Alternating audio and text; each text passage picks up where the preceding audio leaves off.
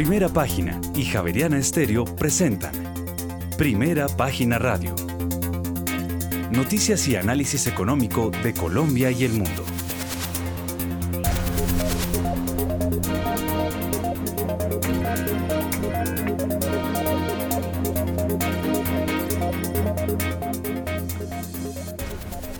Buenos días, son las 6 de la mañana y 3 minutos. Les damos la bienvenida a una nueva emisión de Primera Página Radio. En este miércoles 14 de diciembre del año 2022 tendremos todas las noticias y el análisis económico de Bogotá, Colombia y el mundo hasta pasadas las 8 de la mañana. Bajo la dirección de Héctor Mario Rodríguez y Héctor Hernández, hoy presentamos. El presidente Gustavo Petro sancionó la reforma tributaria que apunta a recaudar cerca de 80 billones de pesos durante el próximo cuatrenio. Y por su parte, la calificadora Fitch advierte que su perspectiva para el sector corporativo colombiano es en deterioro. Prevé que la economía del país crezca 1,86% en 2023. Y por su parte, de 61,1 a 58,7% bajo el porcentaje de los empresarios que espera tener mayores ventas en los siguientes 12 meses, de acuerdo con una encuesta del Banco de la República. Y al cierre de noviembre, el gobierno colombiano ejecutó el 77,2% de los recursos apropiados en el presupuesto general de la Nación. Y en otras noticias, la plenaria del Senado aprobó el acta de conciliación de la reforma constitucional, constitucional mejor, que permite el uso de cannabis a mayores de 18 años. Tendremos estas y otras noticias hoy en primera página radio 6 de la mañana y 4 minutos. Héctor Mario Rodríguez, muy buenos días. Muy bien, ya vamos a restablecer entonces eh, la comunicación con Héctor Mario. Son las 6 de la mañana y 4 minutos. Entre Ahí estamos. Entonces aprovechamos y le damos una mirada al panorama internacional, porque si bien las lecturas de inflación en Estados Unidos son bienvenidas, la general se sitúa a su nivel más bajo desde el mes de diciembre de 2021 casi hace un año. Tanto la general como la subyacente siguen muy por encima del objetivo de la Reserva Federal del 2%. El IPC subyacente en término interanual subió en noviembre un 6% frente al 6,3% del mes anterior y en término mensual asciende 0,2% frente al 0,13% anterior. Ambas subidas igualmente son menores a las estimadas. Los inversores dan eh, por hecho que la inflación tocó techo en Estados Unidos. Si bien el enfriamiento de las subidas de precios prepara el escenario para una reducción en el ritmo de las subidas, se teme que esto se traduzca en que los tipos de interés se mantengan altos durante más tiempo.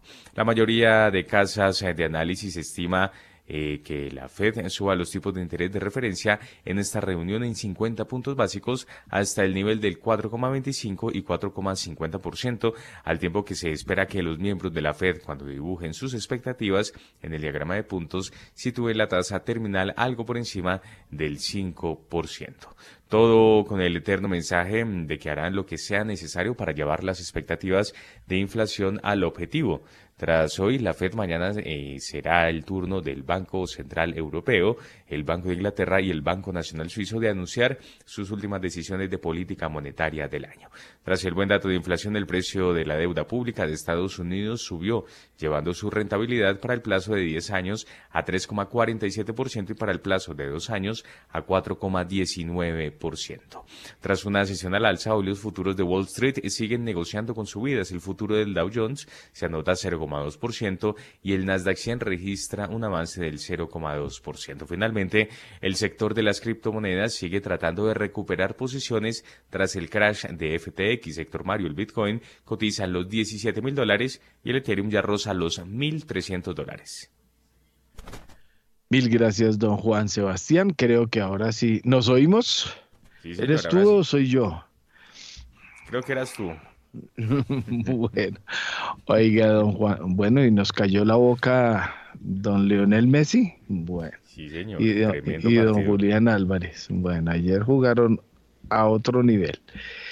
Mil gracias, don Juan Sebastián. Ahí está el mundo. Eh, les vamos a contar muchas historias, la revelación de un nuevo proyecto inmobiliario que se va a realizar en eh, eh, a una cuadra del Parque de la 93, calle 94, carrera 15, la exclusiva zona del Virrey, 23 millones de dólares, tres socios, eh, Parque Arauco chileno, hasta Capital colombiano, eh, no, hasta Capital que es de origen mexicano, y Cubic Lab que es colombiano, un multifamily eh, que va a ser muy importante en la zona y que es el tercer multifamily de Arauco en Colombia porque creo que es otro en Medellín y, y hay otro en Bogotá, creo que es el de cercano a Gran Ahorrar. Seis y ocho minutos de la mañana. A esta hora ya tenemos a nuestros analistas conectados. Comencemos con las damas. Jacqueline Piraján, economista en Scotiabank Colpatria.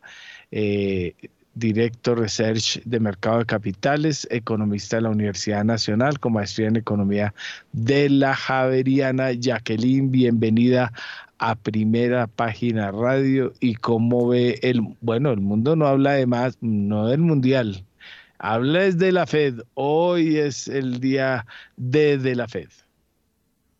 Hola Héctor, muy buenos días. Buenos días al equipo de, la, de Primera Página, a los panelistas y también a los oyentes del programa. Sí, efectivamente, yo creo que esta semana es la última literalmente de información fuerte macroeconómica del año. Eh, como bien hemos visto, ya salimos de una publicación relevante que fueron los datos de inflación ayer en Estados Unidos.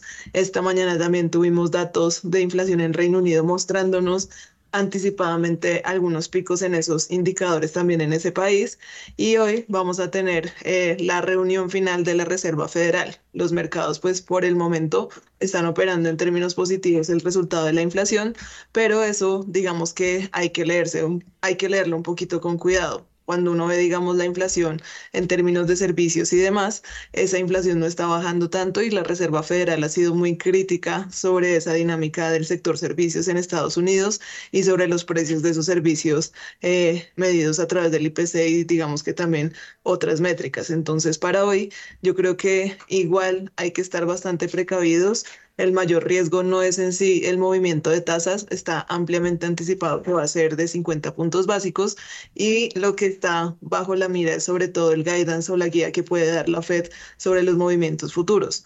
Actualmente el mercado descuenta llegar a una tasa de 5%, pero con recortes de tasas de interés bastante tempranos en 2023. Entonces, eh, si llegamos a ver una perspectiva de la Fed señalizando llegar al 5 y mantenerse ahí durante todo el año, eso puede ser algo chocante para los mercados, pero vamos a ver cómo se reacciona, porque de hecho creo que esta decisión también va en paralelo con el partido de la semifinal, entonces vamos a ver qué, qué gana el pulso. Gracias, doña Jacqueline, aunque no creo que los de la Fed sean muy afiebrados por el fútbol, pero bueno, nosotros sí, bueno.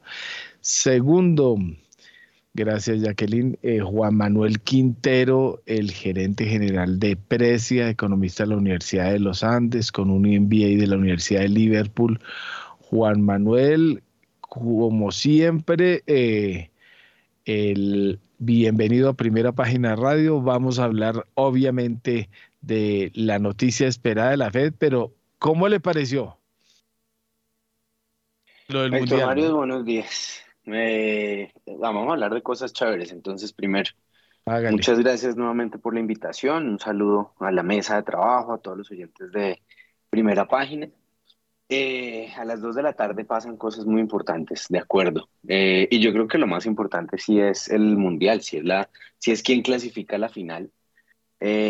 porque ya la otra parte de la noticia yo creo que está bastante descontada. La decisión de tasas de la Fed es casi que, eh, obviamente, pues la Fed puede sorprender, pero es casi un consenso de que efectivamente van a subir tasas de acuerdo con lo que el mercado está esperando, em, pero coincido plenamente con que el mensaje clave no está en el, en el eh, dato en sí, sino en, lo que, en las, las razones que justifiquen y las señales que dé la Fed sobre si ya efectivamente el ritmo de bajada, de subida de tasas, perdón, eh, empieza a cambiarse. Ayer eh, los resultados de inflación fueron muy favorables para el, para el mercado. En este momento, eh, como Jacqueline lo estaba mencionando, el mercado está, sigue en, en, tono verde, está operando los futuros del Dow Jones y del S&P están moviéndose ligeramente al alza. Europa está como con signos mezclados, algunos al alza, algunos a la baja pero de todos modos, pues la, la, la expectativa es que, va, que van a, cuál va a ser el, el tono o el color de las de la, de la decisión que se tenga. Me llama la atención aquí mirando eh, fuentes internacionales, eh, terminales muy famosos. En la segunda noticia más importante del día en, el, en la primera página de ese, de ese medio es que eh, China le está pidiendo a los bancos que compren bonos a través de, sus, de su posición propia. esto lo dicen en condición de eh, de, anonimidad o sin, sin revelar la fuente, porque son, eh, son asuntos que son eh, privados entre los bancos y el regulador, pero le están pidiendo a los bancos chinos salir a comprar posiciones en, en renta fija, en el medio de, la, de, una venta masiva de bonos que se, están, que se está experimentando. eso pues es una señal bien particular de incertidumbre y de, eh, falta claridad hacia dónde puede estar la economía china moviéndose. Yo creo que eso es una señal bastante preocupante, porque eh, para que las cosas se tranquilicen, no solamente es necesario que Estados Unidos controle la inflación y empiece a ser un poco eh, menos agresivo en su política monetaria, pero también del lado de China tenemos que tener buenas noticias.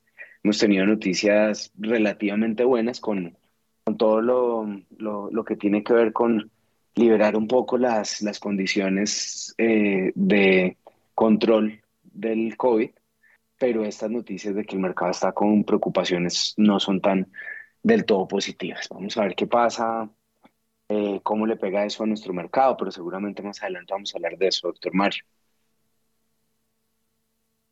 Oiga, Juan Manuel, eh, ¿por qué no hablamos un poquito del, tema que también tocó mm, Jacqueline y es el famoso diagrama de puntos, porque eh, casi que todos dan eh, por descontados los 50 puntos básicos, pero lo que se espera mm, es que en el mensaje eh, se diga hacia dónde va la cosa, hacia, hacia dónde se va a mover la tasa, el famoso diagrama de puntos. Eh, ¿Eso cómo lo está viendo? ¿Si va a ser eh, la clave de la charla de Powell o eh, tenemos que esperar que la cosa siga, bueno, llamando mensaje desde hace rato de hacia dónde iba el asunto o no? Sí, pero yo creo que no va a haber una claridad muy grande. Powell, aunque es, es, es enfático en sus mensajes y, y lo dice en, en, los días de la decisión de tasas, yo no, no, no, no siento que él sea muy muy, muy claro. Yo creo que nos toca esperar a que salgan las minutas y que veamos efectivamente el detalle eh, pues que traen esas, esa, ese registro pues de la, de la conversación y de las discusiones que tienen lugar en la reunión para poder leer más claramente las, las, las señales. Mm, las, ellos han sido muy enfáticos en que ellos reaccionan a los datos. Los datos hoy les están eh, dando señales positivas. Eh, obviamente, pues esas señales pueden eh, darle espacio a los especuladores de mover, el, de, mover sus inversiones y estar agresivos en el mercado, pero no hay una, definitivamente no hay una señal, no hay una, una posición clara de todos de estar eh, seguros de que ya la Fed va a disminuir las, el ritmo de crecimiento de las tasas. Aquí lo crítico es saber no si la Fed va a continuar subiendo las tasas, porque aparentemente eso es lo que se espera durante eh, algunas decisiones más, sino cuál va a ser el ritmo de esa decisión para entender cuál es esa, ese diagrama, diagrama de puntos, es hasta dónde van a llevar las tasas. Eh, la sensación del mercado es que puede empezar a, darse la vuelta de acuerdo con lo que eh, han sido los datos de inflación, pero con todo y eso, pues yo, yo, yo creo que lo mejor es esperar hasta la próxima semana a ver cómo, cómo nos eh, ¿Qué dicen las minutas de la Fed específicamente sobre esa, esa tendencia? Porque hoy yo creo que vamos a tener la decisión, de pronto un par de señales adicionales, pero la claridad eh, completa pues de hacia dónde van las tasas seguramente la tendremos más en las minutas de la Fed. Gracias Juan Manuel, ya son las 6 de la mañana y 17 minutos y antes de revisar cómo andan los mercados en el mundo, una recomendación porque PEI, Fondo de Inversión Inmobiliaria, líder de los colombianos con más de 15 años en el mercado, cuenta con un portafolio diversificado de más de 150 activos generadores de renta en cuatro categorías, corporativos, comerciales, logísticos y de uso especializado con presencia en más de 30 ciudades y municipios de Colombia. Conozca más sobre PEI en la página web www.pei.com.co 6 y 18. En primera página radio, las bolsas del mundo. Las bolsas de Asia cerraron en verde por la confianza en que la Fed modere el alza de los tipos de interés. La inflación en Estados Unidos en noviembre, que fue del 7,1% interanual, aumentó solo 0,1% con respecto a octubre, menos de lo esperado. Los inversores se mostraron optimistas sobre una moderación de las alzas de tasas de la Fed. Confían en que una desaceleración en este sentido despeje la sombra de la recesión en la primera economía mundial. El Nikkei de la Bolsa de Tokio subió 0,72%. El selectivo más amplio, el Topix sumó 0,6%. El índice de referencia de la bolsa de Shanghái ganó 0,01% y el parque de Shenzhen retrocedió 0,02%.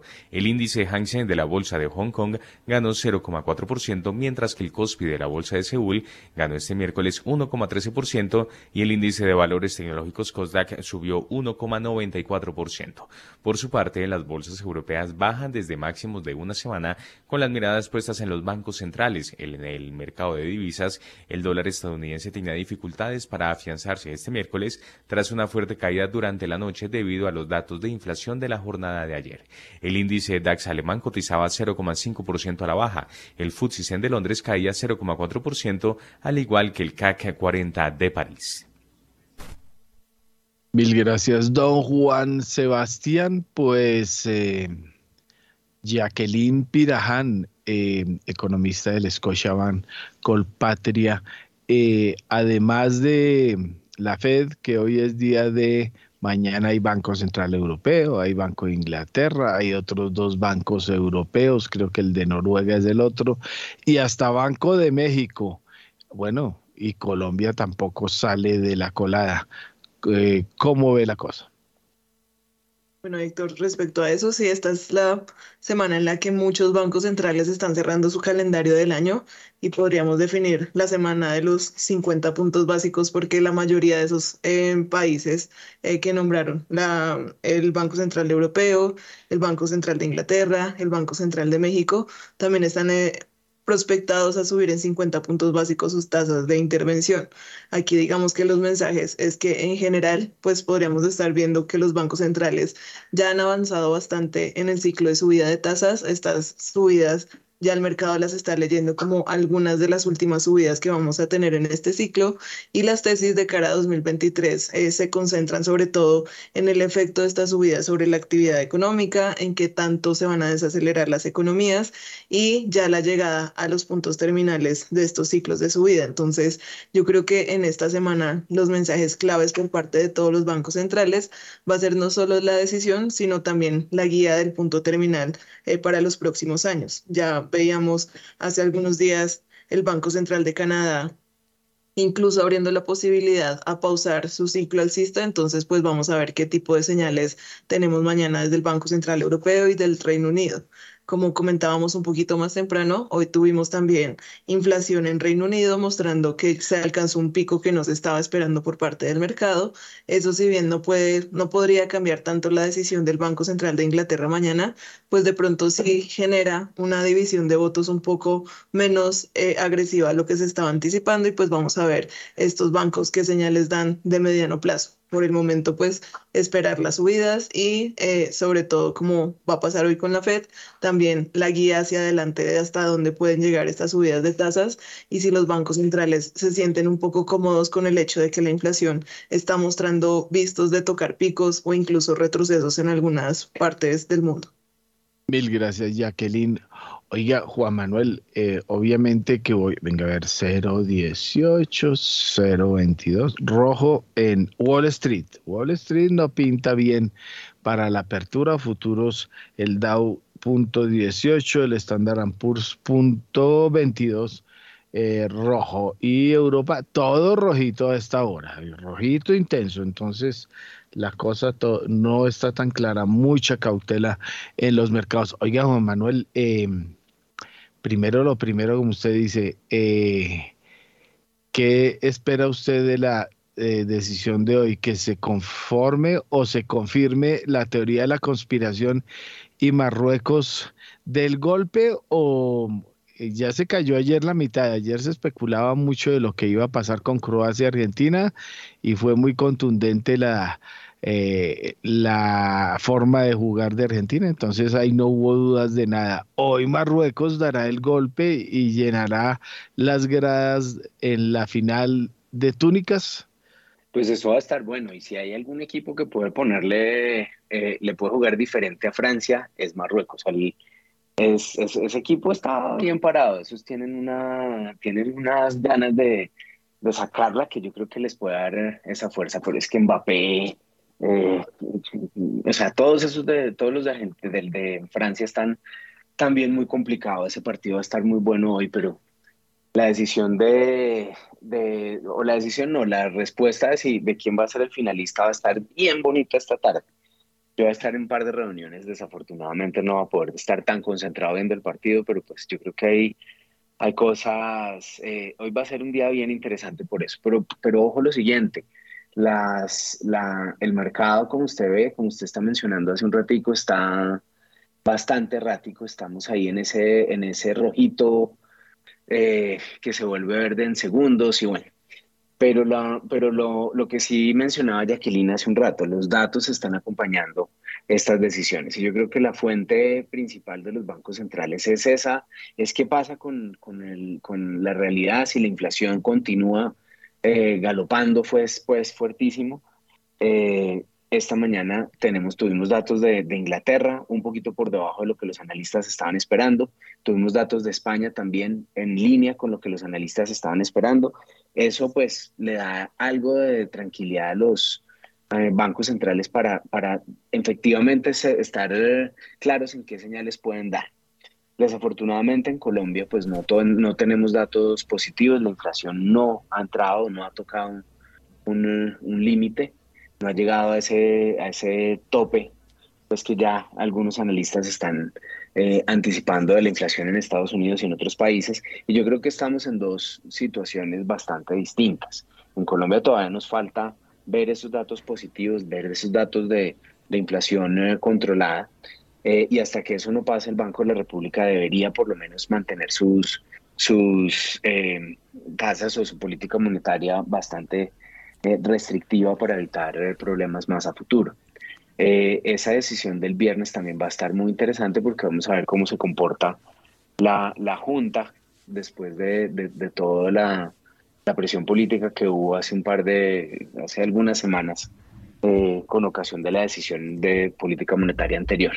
Los datos son los que nos dicen hacia dónde puede moverse la Fed, el Banco Central Europeo, el Banco de Inglaterra y obviamente los bancos latinoamericanos, el que nos preocupa más, Banco de la República. Gracias, Juan Manuel. 6 de la mañana y 26 minutos. Estamos en primera página radio. Las bolsas latinoamericanas en primera página radio. Los mercados accionarios a nivel global operaron con ganancias gracias a un mayor apetito por el riesgo, impulsado por una reducción en el nivel de precios para la economía estadounidense. Dentro de la Bolsa de Valores de Nueva York, la mayor ganancia la reportó el Nasdaq 100 con 1,01%, seguido del S&P 500 que ganó 0,73% y el Industrial Dow Jones presentó un aumento del 0,30%. El índice Standard Poor's Merval de la Bolsa de Comercio de Buenos Aires cerró con un descenso del 0,58%. El índice Ibovespa de la Bolsa de Valores de Sao Paulo se devolvió 1,24%. Además, el índice de precios y cotizaciones de la Bolsa Mexicana de Valores retrocedió 0,26%, mientras que el índice MSCI Colcap de la Bolsa de Valores de Colombia avanzó 0,12%. El índice IPSA de la Bolsa de Santiago de Chile perdió 0,58% y finalmente el índice general de la Bolsa de Valores de Lima se devolvió 0,58%.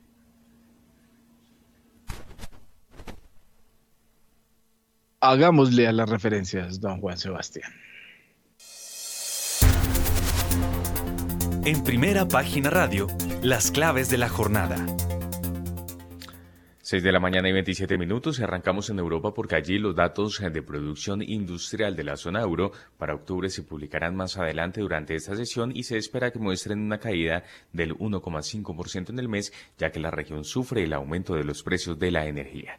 Se revelan el IPC de España y Portugal, la tasa de desempleo trimestral de Italia. Hoy los inversores conocieron la inflación del Reino Unido que se situó ligeramente por debajo de las expectativas en el 10,7% ya que el descenso de los precios de los carburantes contribuyó a aliviar las presiones sobre los precios. En Estados Unidos hoy se conocerá la decisión de tipo de interés por parte de la Reserva Federal. Se espera eh, que anuncie una nueva alza de sus tasas de referencia que será tan solo del 50 puntos básicos tal y como telegrafió Jerome Powell en unas recientes declaraciones. La clave, no obstante, será saber hasta dónde pretende el Banco Central estadounidense subir sus tipos de interés oficiales antes de dar por finalizado el proceso de alzas. Eh, hay que decir que luego comparecerá en una rueda de prensa el presidente del organismo para explicar los avances que puede hacer en cuanto a la próxima estrategia de política monetaria. Datos del índice del mercado hipotecario y los oficiales de Administración de Información de Energía se darán a conocer más adelante durante la sesión.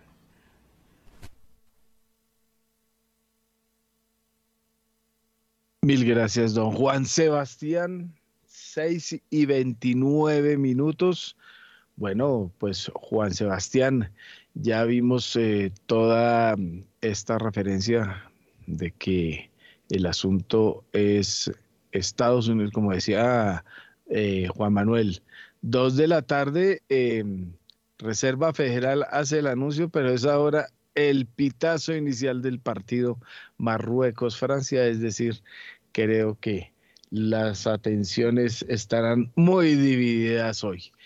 Empecemos con nuestra mirada sobre lo que está sucediendo en Colombia, la movida de la economía los últimos días y creo que ya comienza a partir de este, creo que desde mañana empieza la caída en el interés y, y mucho viajecito, mucha ida, mucho buñuelo y peligrosas, peligrosas natillas y otras cosas más. Don Juan Sebastián se nos fue. Sí, señor, acá estamos. Ah, bueno, creí que se me había vuelto a ir la voz.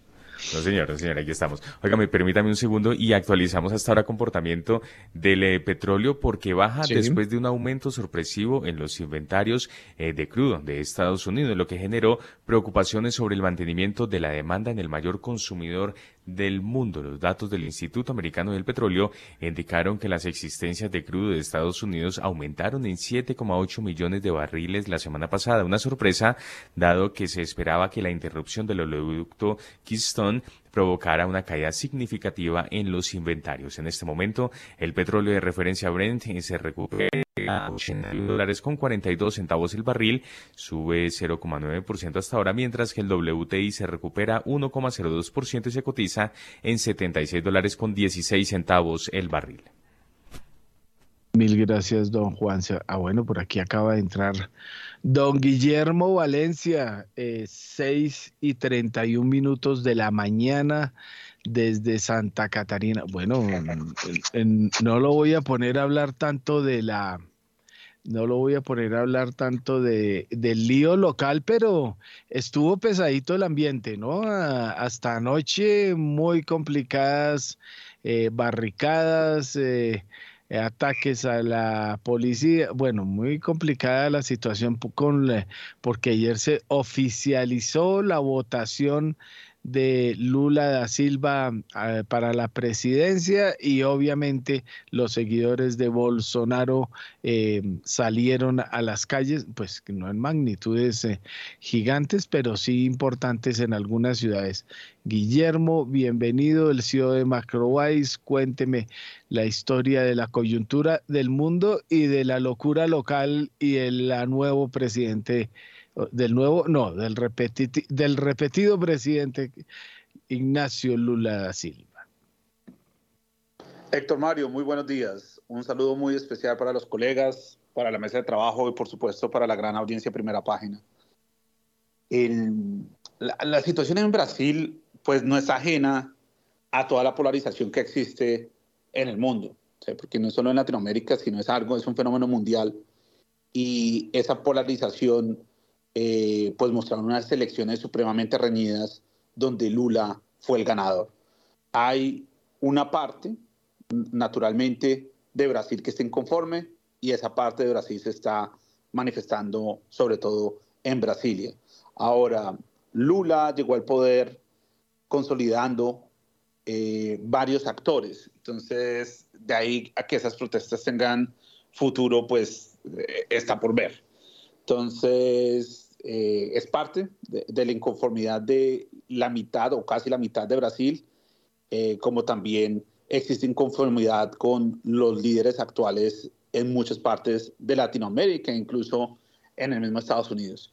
Entonces, ese es el mundo en que estamos, un mundo en transformación, un mundo que esa transformación crea también tensiones sociales y que se manifiestan en toda nuestra región.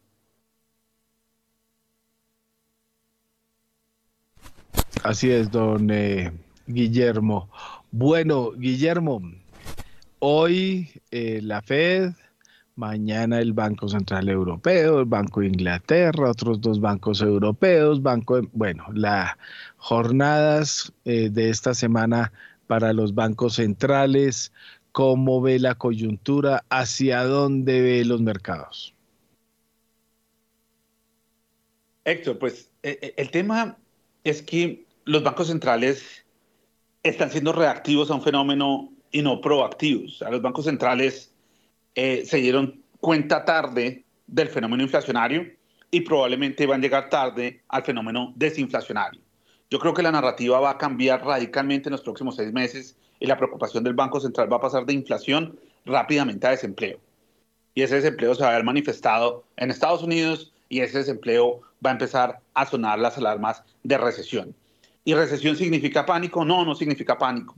Porque cuando aparece el indicador de recesión, cuando se mide como lo mide la Fed o como lo miden usualmente eh, los libros, pues ya ha sido descontado por muchos actores del mercado. El mercado accionario ya descontó la recesión. Los commodities corrigiendo las variaciones año a año están descontando recesión. El petróleo a los niveles que está está descontando recesión. Lo único que no había descontado recesión eran los tesoros. Y los tesoros en la última en el último mes, pues si uno mira, por ejemplo, el ETF de los bonos del Tesoro de Estados Unidos de 20 años, TLT, pues ve que ha tenido un rally del 12%, luego también empezó a decir, ¿sabe qué? El tema de recesión se va a plasmar cada vez más y la narrativa va a ir cambiando a eso. Yo creo que los datos de inflación muestran que ya se, se, llegó a cierto pico.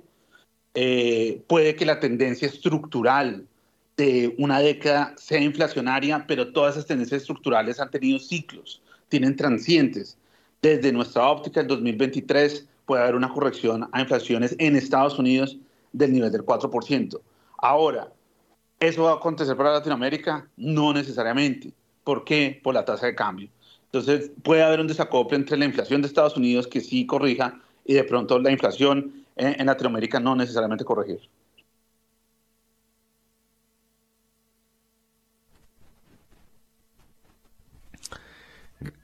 Gracias, Guillermo. 6 de la mañana y 36 minutos. Y mucha atención porque salió noticia desde China. Ya nos vamos con Juan Manuel Quintero porque China pide a los bancos que compren bonos para estabilizar el mercado nacional. Si bien el mercado de deuda local de China ha mostrado ser resistente a las turbulencias en la industria inmobiliaria y la economía en general, en los últimos años los precios de los bonos se han desplomado rápidamente desde principios de noviembre a medida que los inversores cambiaron el dinero de los productos de renta fija a activos de mayor riesgo ante las señales, Héctor Mario, de recuperación económica. China entonces hace un llamado a los bancos y pide que compren bonos para estabilizar el mercado nacional. Sí, precisamente eh, Juan Sebastián, esa es la noticia que nos había anticipado el mismo Juan Manuel, el llamado del Banco Central de China, aunque es más eh, eh, de fuentes allegadas al banco. El banco no lo ha oficializado aún, pero sí hizo una petición a salvar el mercado nacional porque es el mayor, eh, veo aquí, es la mayor liquidación de créditos en China desde 2015. Juan Manuel había levantado la mano. Sí, doctor Mario. Eh, ahí, bueno, ahora, le, ahora hago un par de comentarios sobre lo, sobre lo que está pasando en China, pero una, una, un tema ahí es que los inversionistas, de alguna forma, con los datos que estamos viendo de inflación, o que sienten que, que de golpe ya los bancos centrales van a ponerle una pausa a la cosa. Estaba leyendo eh, declaraciones de uno de los más grandes, o si no el más grande inversionista institucional en el mundo, que es eh, la gente de BlackRock, y estaban diciendo que, los, que, que no esperen que, los, que la Fed les salve la, eh, el día. Eh, él va a mantener, la, la, la, expresión es muy clara, dice, va a mantener subiendo las tasas de interés, incluso si la recesión eh, acaba con o rompe o quiebra completamente las, a las acciones el próximo año. Esa es la, una declaración que es bastante, que tiene mucha fuerza. Ellos están recomendando que los inversionistas se mantengan muy cautelosos y fuera de los mercados de acciones, por lo menos durante el 2023, porque, la, porque en su forma de ver las cosas, el eh, foco es controlar eh, inflación, a pesar de que se presente eh, la, mm, una, una, recesión en los mercados.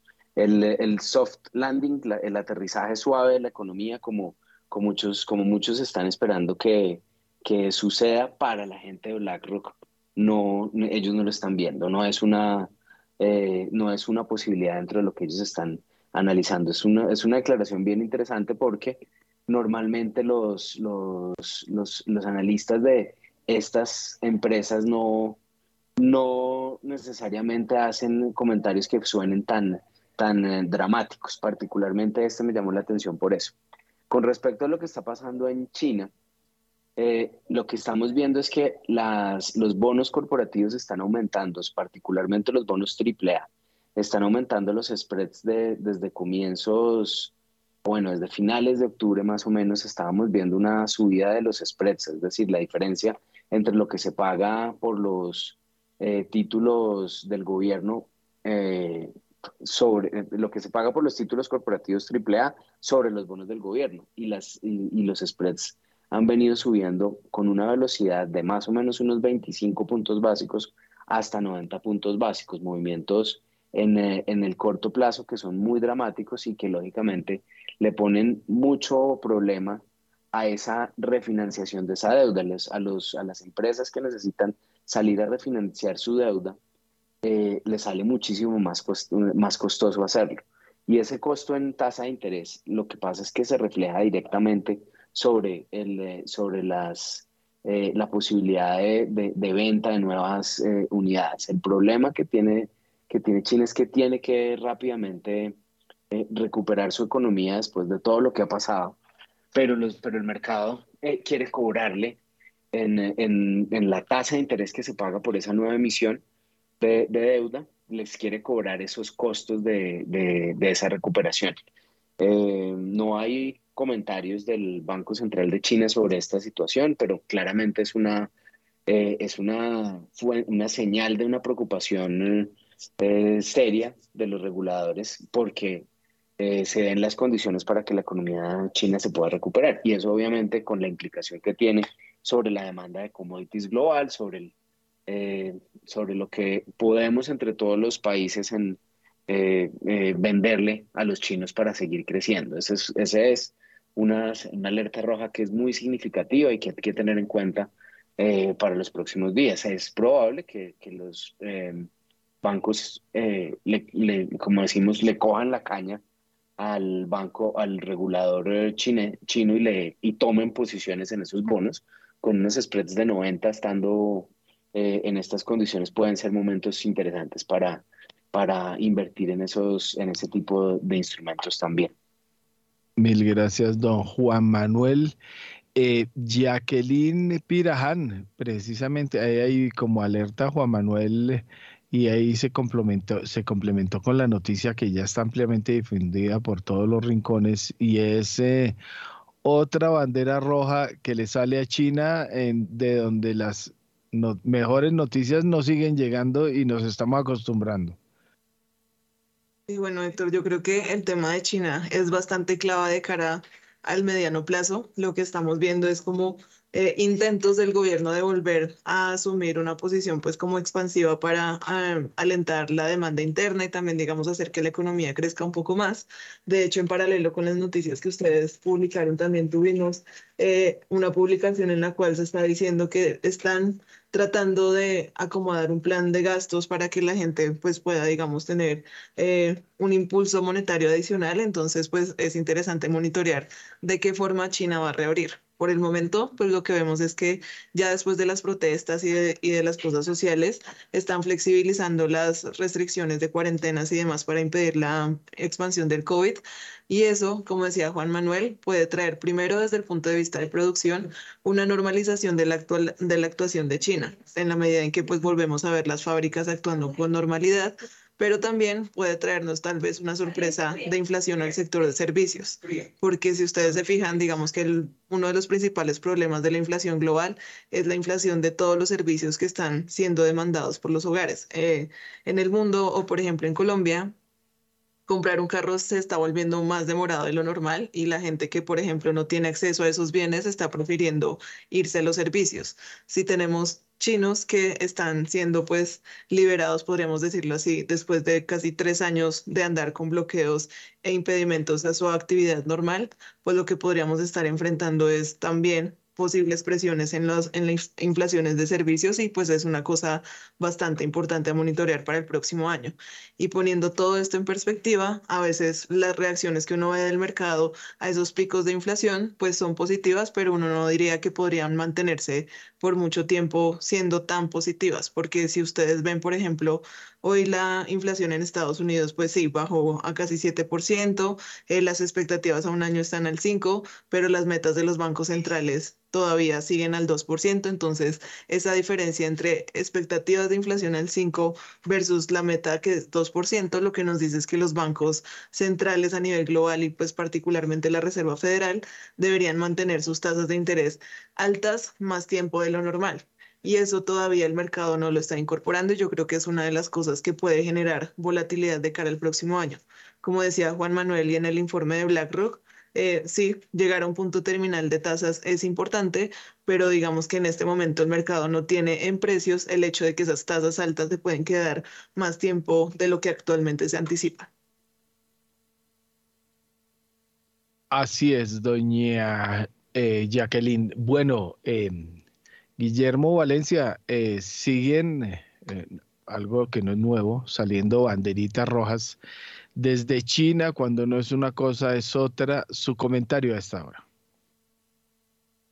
Pues Héctor, a mí China me parece que el liderazgo chino es uno de los pocos que es realista.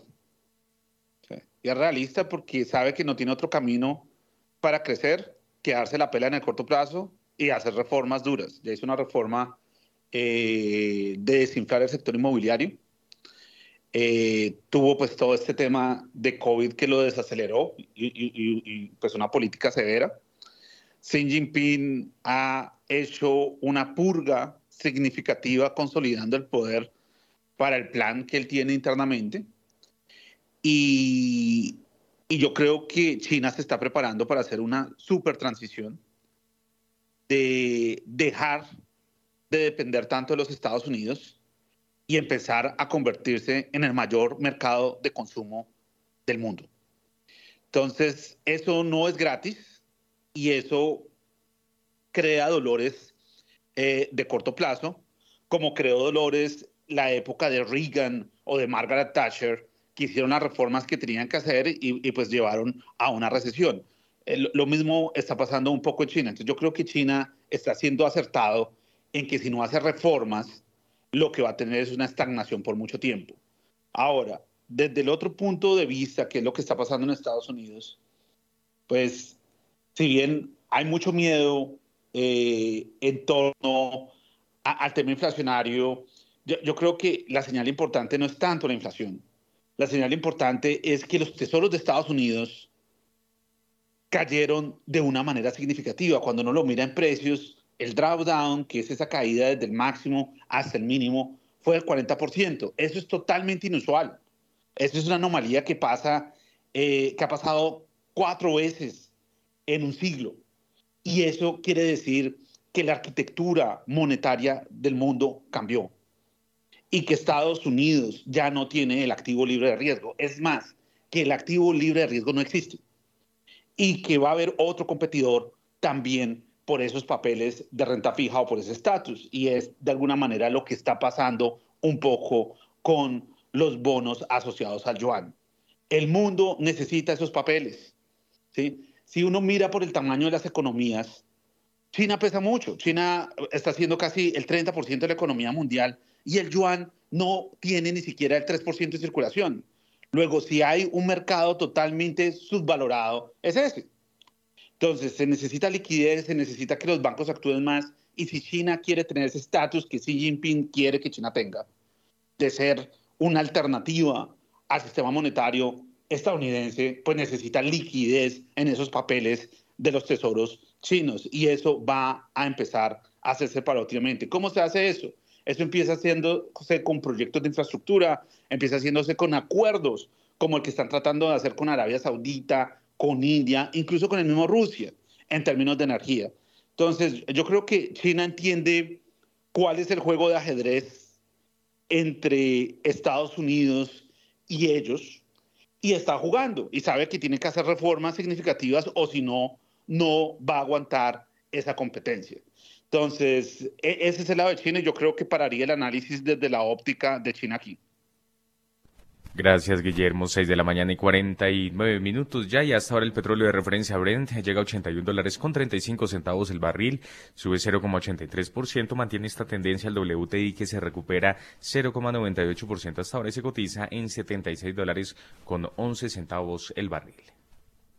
Mil gracias, don Juan Sebastián. Precisamente a esta hora ya se conectó con nosotros Julio César Herrera, el CEO de G Energy. Julio César, como siempre, bienvenido. Oiga, parece que el frío ahora sí ya está bajando o, todavía no llega por esos lares porque veo sí gente asustada en, en otros puntos. Y segundo, ¿cómo ve el petróleo a esta hora? Muy buenos días, Héctor Mario, y por aquí desde Colombia el día de hoy. Eh, sí, en los Estados Unidos el, frío empezó a, sentirse un poco más, la variabilidad en el clima ha sido alta.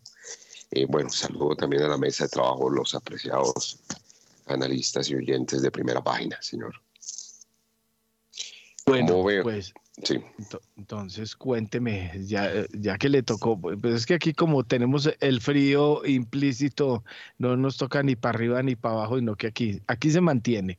Bueno, dele, don Julio César, cuénteme cómo ve el asunto. Datos de Estados Unidos creo que eh, son los que están golpeando a esta hora el petróleo, aunque toda, hay todas las circunstancias de todos los rincones que siguen presionando los precios.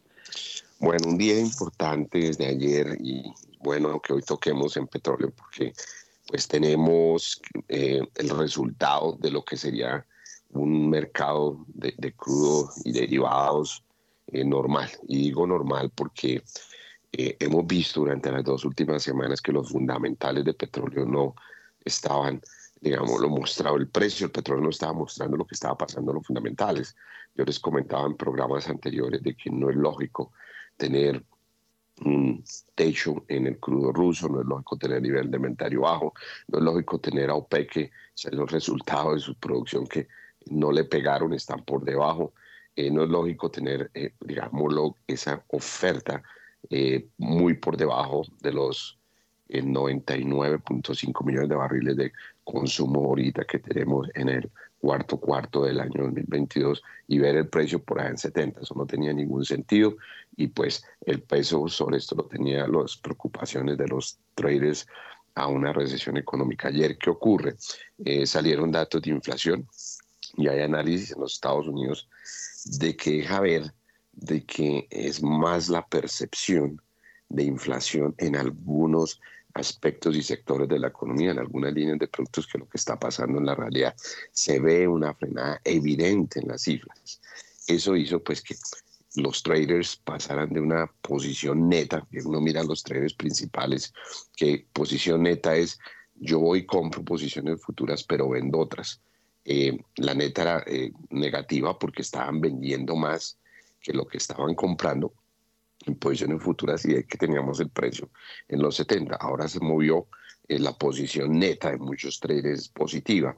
Eh, se han comprado más posiciones en las últimas 48 horas, viendo que bueno, el tema inflacionario no es tan grave como se ha pensado, de que hay líneas que se han detenido en la inflación y que por ende también eh, en muchos aspectos la demanda que vamos a entrar en el año 2023 no va a ser tan débil. Yo vi cifras de demanda de petróleo para 2023 muy bien elaboradas. Eh, estudié el reporte de OPEC. OPEC tiene un reporte muy importante y estamos mirando para el 2023 más o menos unos 101 millones de barriles, entre, entre 100.5 a 101 millones de barriles de demanda mundial de petróleo, que es un número más importante, supera el año 2019. Eh, Entonces, eso ha animado los mercados eh, en adición, yo creo que han comentado que bueno, China otra vez de vuelta en tranquilidad, principal importador del mundo, eh, Europa no pasándola muy bien y necesitando pues petróleo, pero eso ha llevado a que la perspectiva del 2023 sea mucho mejor. Yo soy de los que creo que vamos a seguir subiendo. Estas son buenas noticias de que este pánico inflacionario, que es realidad, ¿no? También no es tan grave como lo veíamos y sí se ve un detenimiento en varias líneas inflacionarias en los Estados Unidos y otras economías. De ahí que estemos de vuelta donde deberíamos estar un 81-41 en este momento en Brenning y en WTI un 72.18 es más lógico con los fundamentales, pero aún falta espacio para estar en línea con lo que los fundamentales tienen, porque no se ve factorizado el techo y el embargo al crudo ruso eh, que entró en efecto, pues a principios de la semana eh, pasada. Eso, es lo que tenemos, pero eh, vamos a ver esto y eso pues va a arrastrar algunos derivados y como usted tocó en el tema, en el tema del clima, también el clima no se ha factorizado aún en estos precios. Entonces vamos a ver ese fortalecimiento de los precios, doctor Mario. Mil gracias, don Julio César. Bueno, Juan Sebastián, empecemos con el tema colombiano. Sí, señor, porque ya está listo con nosotros Daniel Tamara a las 6 y 55, porque como lo habíamos anunciado, Daniel, el presidente Gustavo Petro sancionó la reforma tributaria. Los detalles. El presidente Gustavo Petro sancionó la reforma tributaria que apunta a recaudar cerca de 80 billones de pesos durante el próximo cuatrienio. La ley empezará a regir desde el primero de enero del otro año, con algunas disposiciones que entrarán en vigor un poco más adelante, como la que se relaciona con los impuestos saludables. El estimativo total de ingresos por esta vía para 2023, que es de alrededor de 19,7 billones de pesos, las personas naturales aportarán 2,92 billones de pesos, de los cuales 1,59 billones de pesos corresponderán al impuesto al patrimonio. Las personas jurídicas contribuirán con 4 billones de pesos, los gravámenes por el uso del subsuelo con 11,1 billones de pesos, los impuestos saludables con nada y los ambientales con 86 mil millones de pesos. Y el ítem otras medidas con cerca de 1,48 billones de pesos. Ahora bien, los ingresos por la mayor carga tributaria del sector petrolero disminuirán a cerca de 2,96 billones de pesos en 2026, mientras que las personas naturales y jurídicas aumentarán su aporte a 4,51 billones de pesos y 7,2 billones de pesos respectivamente. Y los impuestos saludables que arrancan en cero terminarán contribuyendo con 4,14 14 billones de pesos hacia el final de la actual administración. Cabe recordar que el Congreso aprobó esta iniciativa el pasado 17 de noviembre. ¿Y qué más dijo el presidente Petro Daniel? De acuerdo con el presidente de Colombia, Gustavo Petro, con la reforma tributaria, el cierre gradual del hueco para subsidiar combustibles y la política para mejorar el perfil de deuda, Colombia tiene mayor capacidad para honrar sus deudas. Esto fue lo que dijo. El Estado, y este era otro de los objetivos, gana en capacidad para pagar sus compromisos. Al lado de la reforma tributaria y del reequilibrio del Fondo de Compensación de Combustibles, que son dos medidas tomados, tomadas ya, y adicionalmente el cambio de perfil de la deuda cambiando deuda de corto plazo por deuda de largo plazo en donde hubo un éxito en ofrecimientos de 1.500 millones de dólares que esperábamos, aparecieron 4.500, pero que obviamente nos movemos en un escenario de tasas de interés altas en todo el mundo. Ojalá bajen y podamos mover en escenarios de cambio del perfil de la deuda aún más exitosos. Pero estas tres medidas, la reforma tributaria, el reequilibrio del Fondo de Compensación de Combustibles y el cambio de perfil de la deuda, le generan al gobierno una mayor capacidad para pagar sus compromisos. Yo creo que eso se está reflejando en la tasa de cambio. Está perdiendo volatilidad ya eso lo veremos, cualquier resfriado puede cambiarla. Eh, entonces no, no es fácil vaticinar, pero indudablemente en las últimas semanas eh, ha existido, uno, estabilidad y dos, eh, tendencia a la, a la revaluación, lo cual significa una percepción diferente en el mercado y en los flujos de dólares que son los que al final determinan una tasa de cambio. Para el año entrante daremos una serie de buenas noticias en relación a proyectos de inversión directa eh, en Colombia que muestran que la confianza en el país es alta. 6 de la mañana y 59 minutos. Eh, Daniel, quien también habló, fue el director de Planeación Nacional, Jorge Iván González, que dijo. Para cumplir con las metas de la regla fiscal, las inversiones públicas del plan de desarrollo que por ahora se calculan en 1.048 billones de pesos solo subirán con el recaudo de la reforma tributaria. Es decir, que el aumento podría ser del orden de 80 billones de pesos si no se incluye lo que se proyecta que va a ingresar por las normas incluidas en la reforma dirigidas a una mayor eficiencia de la DIAN. De acuerdo con el director de Planeación Nacional, el monto del plan plurianual de inversiones no sube por los diálogos regionales porque era un monto que se había estimado de acuerdo con el marco fiscal de mediano plazo. A subir porque todavía no se ha incluido la reforma tributaria. En los 1.048 billones de pesos todavía no está incluido el recaudo que se espera por esta reforma. Los diálogos afectan la distribución y las prioridades, pero el monto que se estimó con el Ministerio de Hacienda respetando los objetivos de la regla fiscal, las metas que tiene el Ministerio de Déficit Fiscal Primario, y se ha encontrado que esta cifra se parece razonable y que cumple con las proyecciones de ingresos. Ahí está el sistema de regalías, el sistema nacional de participaciones y también están incluidos los recursos de los municipios y departamentos. Gracias, Daniel. 7 de la mañana en punto. Pausa y ya regresamos.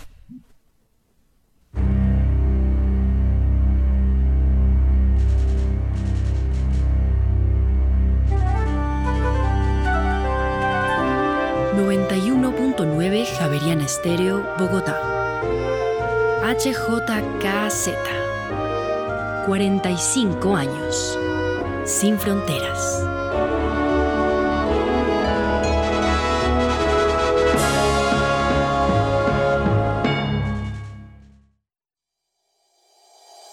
En Acciones y Valores, nuestra prioridad es construir la mejor versión de su futuro financiero. Por ello, creamos soluciones para cada uno de sus objetivos. Descubra nuevas formas de ahorrar y simplifique todo desde el celular a través de inversiones digitales desde un peso.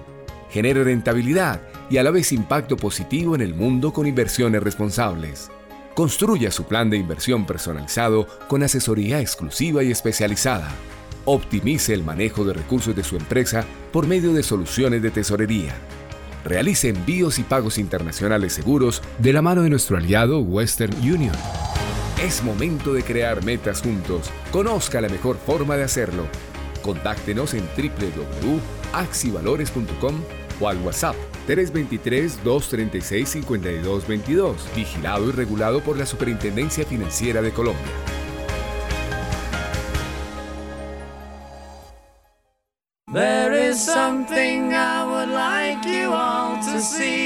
Desde Australia hasta Francia. On dit que le destin se moque bien de nous, qu'il ne nous donne rien et qu'il nous promet tout. Paraît que le bonheur est à portée de main. Javeriana Estéreo. Sin fronteras. Pourtant quelqu'un m'a dit que tu m'aimes encore. C'est quelqu'un qui m'a dit que tu m'aimes Quédate con lo mejor de Bogotá en esta Navidad.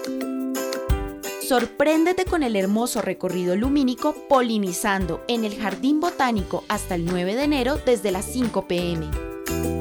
Prográmate en agendabogotá.gov.co. Invita la Alcaldía Mayor de Bogotá. Javeriana Estéreo, sin fronteras.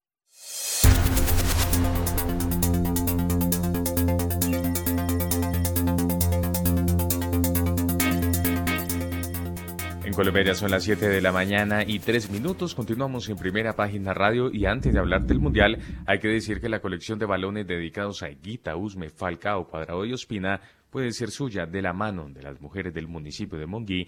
Bancolombia creó más de 150 mil balones para aquellos colombianos que se les hincha el, corazón con el fútbol. Conozca cómo puede reclamarlos en www.bancolombia.com barra inclinada balones. Y por otra parte, con tu éxito disfruta las cosas del fútbol. Encuentra el televisor perfecto para ver los partidos, el six pack de cerveza para celebrar los goles, la camiseta de tu selección favorita desde 49.900 pesos y mucho más Encuéntralos en tu almacén favorito o en éxito.com.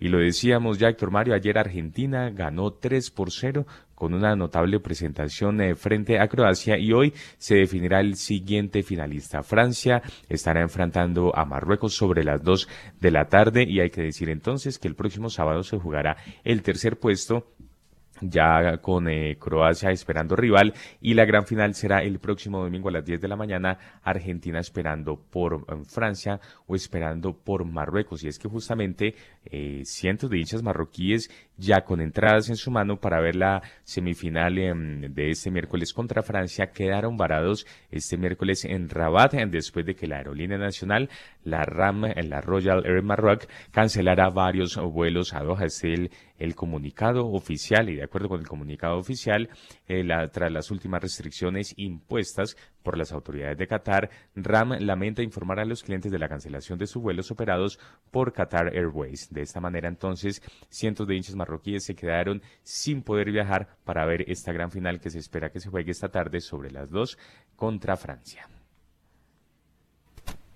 Es decir, al mejor estilo Avianca. Bueno, 7 y 5 minutos de la mañana. Bueno, eh, hablemos entonces ya, habemos reforma tributaria. Jacqueline Pirajan, economista en Scotia Banco El Patrio. Sí, Héctor, efectivamente ya tenemos la firma y lo que pudimos aprender de este proceso de reforma tributaria yo creo que es que tenemos un gobierno actuando bajo las reglas normales, un marco institucional que está funcionando y yo creo que la siguiente gran noticia que va a venir es de qué forma se van a usar estos recursos. Ya vemos que la posibilidad de pasar una reforma grande estuvo, hay digamos consenso en que hay gobernabilidad y ahora es importante ver cuáles son las intenciones eh, finales de esta reforma que recaudó pues, los 20 billones que ya nos estaban hablando en el primer año.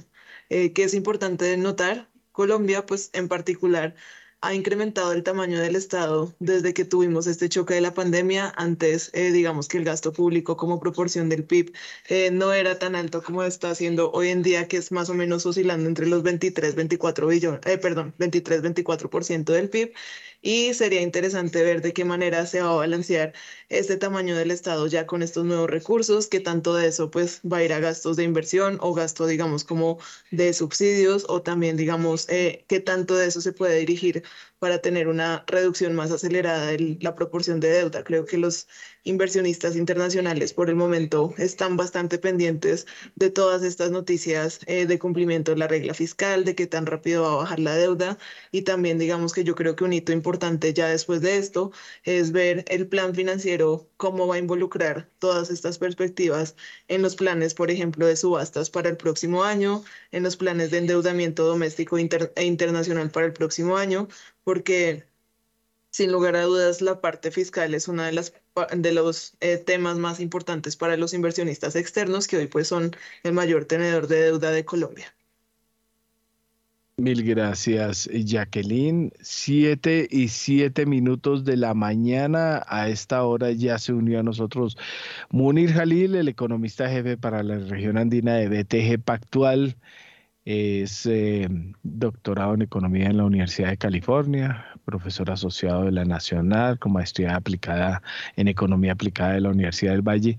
Munir, eh, pues mucha cosa, eh, jornada de la Reserva Federal, eh, en, pocas horas los demás bancos centrales duros y además ya tenemos reforma tributaria, los dos temas en uno. Sí, Héctor Mario, con, los buenos días y los buenos días a toda la audiencia. Yo creo que sí, creo que esta es la última semana del año en el sentido de datos y de acciones económicas.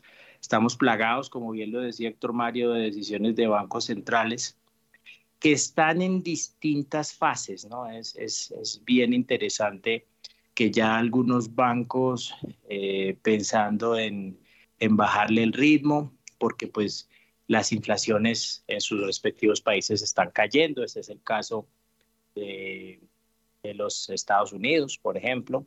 Eh, tenemos un Banco Central Europeo que sigue con esas presiones inflacionarias que de alguna manera en algunos países de la zona euro se han por lo menos estabilizado.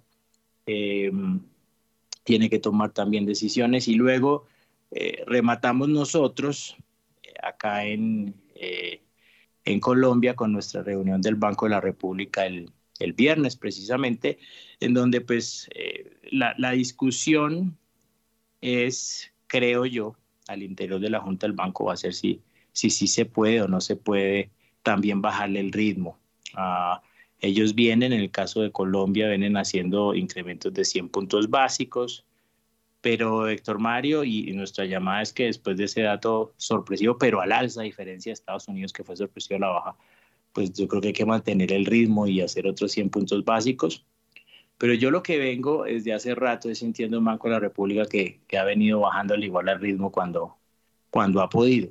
Entonces, eh, creo que esa es la discusión que se va a dar. Yo creo que si es necesario hacer otro impulso de 100 o de pronto un poquito menos por los lados de 75 puntos básicos. Yo creo que esa es la, la discusión que vamos a tener y, y, para el año yo creo que lo que nos va a quedar es unos países que están alcanzando ya sus picos inflacionarios y devolviendo y otros como nosotros que todavía no, con unas consecuencias desafortunadas en nuestro caso en materia de indexación eh, y inclusive pues en toda esta discusión que también es la semana más fuerte, esa discusión la que tiene que ver con el salario mínimo en el caso de Colombia. Entonces creo que sí, estaremos muy pendientes de eh, estas decisiones que empiezan hoy con, con esa, esa, eh, ese comunicado que veremos después de la, del mediodía hacia de la una de la tarde con, eh, con la FED, Héctor Mario.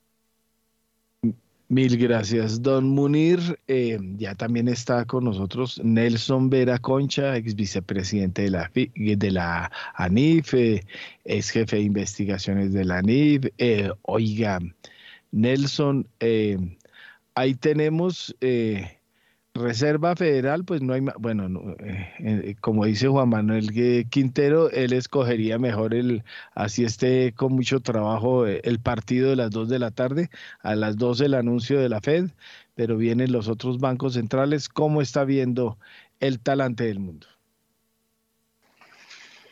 Sí, después de la muy días, Víctor Mario, muchas gracias por la invitación. Saludos a los colegas. Sí, después de la noticia de ayer del funcionario, que como bien lo decía Munir, fue un buen dato, es el segundo que tenemos con esa inflación, digamos que en esa tendencia descendente, 7.1, pero en órdenes de magnitud, si bien probablemente lo peor ya quedó atrás, estamos muy lejos todavía de cualquier semblanza de estabilidad de precios.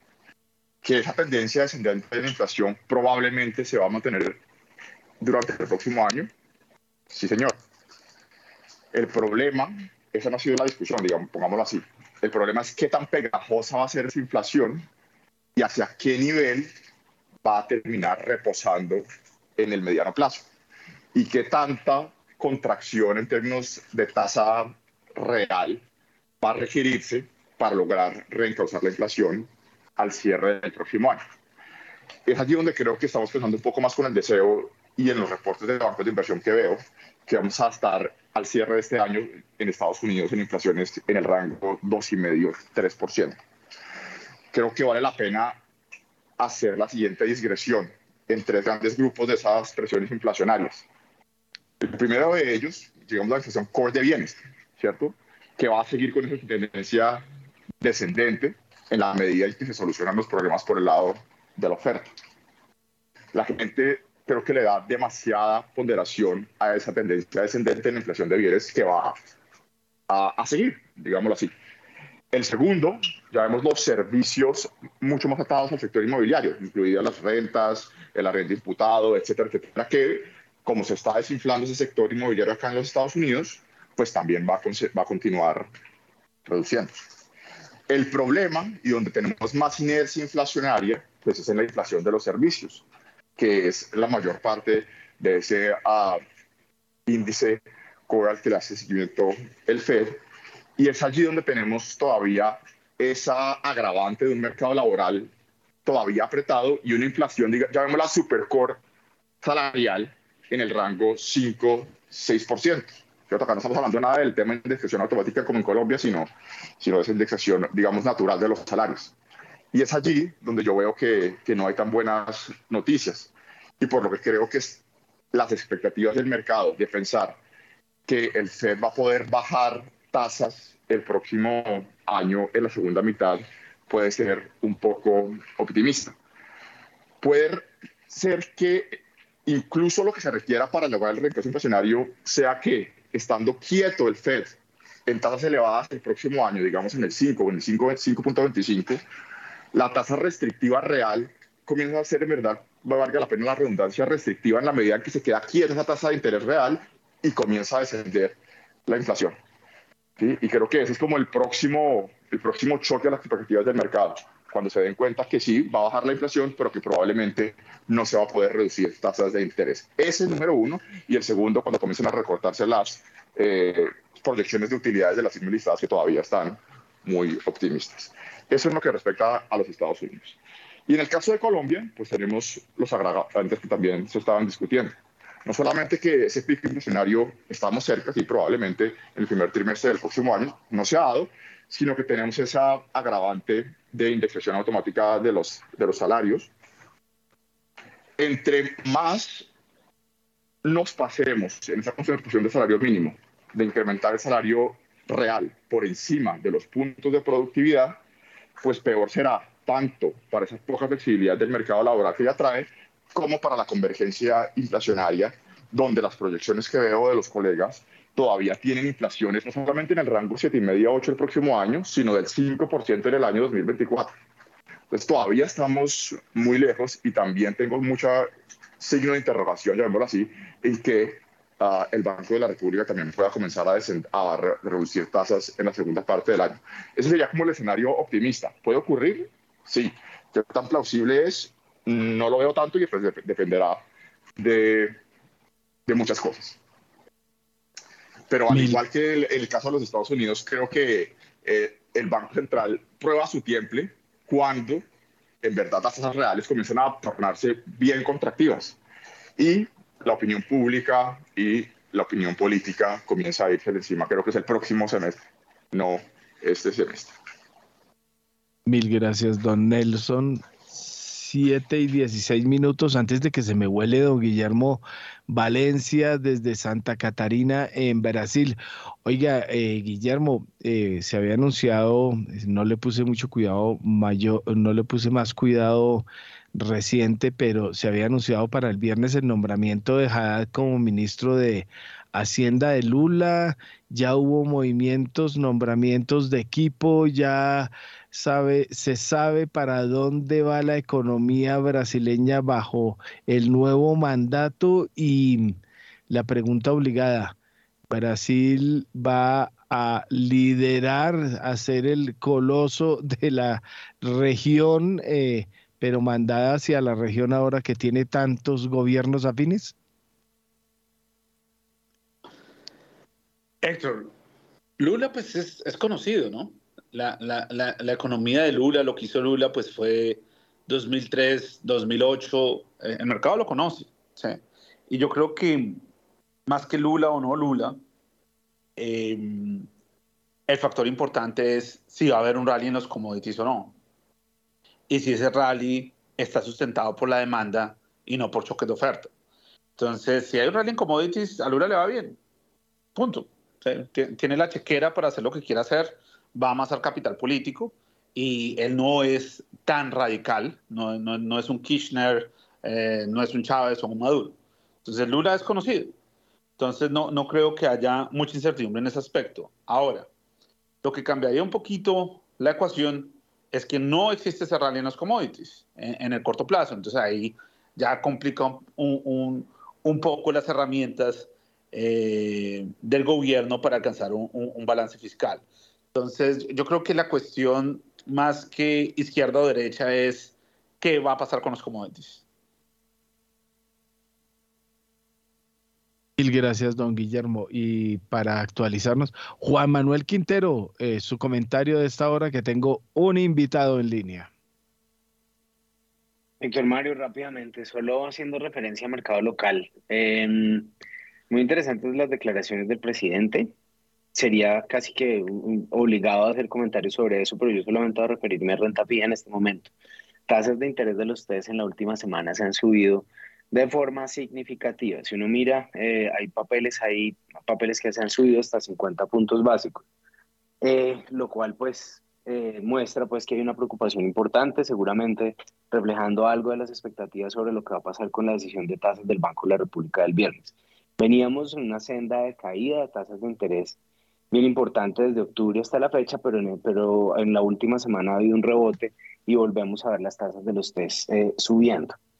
Eh, con respecto a cómo afecta eso a la deuda corporativa, pues obviamente los spreads eh, sorpresivamente se han mantenido, no, han, no habían recogido esa caída que habían tenido los test en las últimas semanas, por lo tanto se habían ampliado los spreads, pero en este punto, con esta subida, los spreads se han mantenido, que es una buena noticia pues para, para las colocaciones. Siguen siendo muy interesantes los, los papeles de deuda corporativa. Uno está viendo bonos en 2026 de bancos como la vivienda rentando el 1740, eh, Banco Bogotá el 2025 1740, niveles muy interesantes de, tasas para, para poder eh, eh pues para poder contemplar. Yo creo que hay oportunidades eh, que pueden pueden ser interesantes. Y efectivamente encontramos un pico de inflación en los próximos, en el primer trimestre del 2023, pues hay cosas para hacer interesantes, sector Mar. Mil gracias, don Juan Manuel. Siete y veinte minutos de la mañana a esta hora tenemos un invitado muy especial.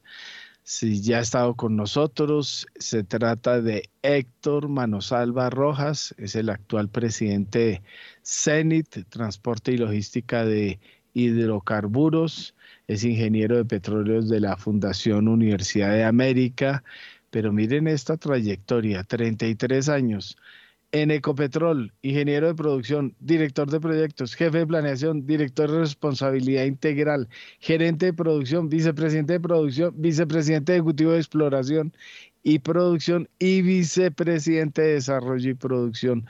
Héctor, como siempre, bienvenido a Primera Página Radio. Doctor Mario, un saludo muy especial, un saludo a la mesa de trabajo y a todos los oyentes. Muchas gracias.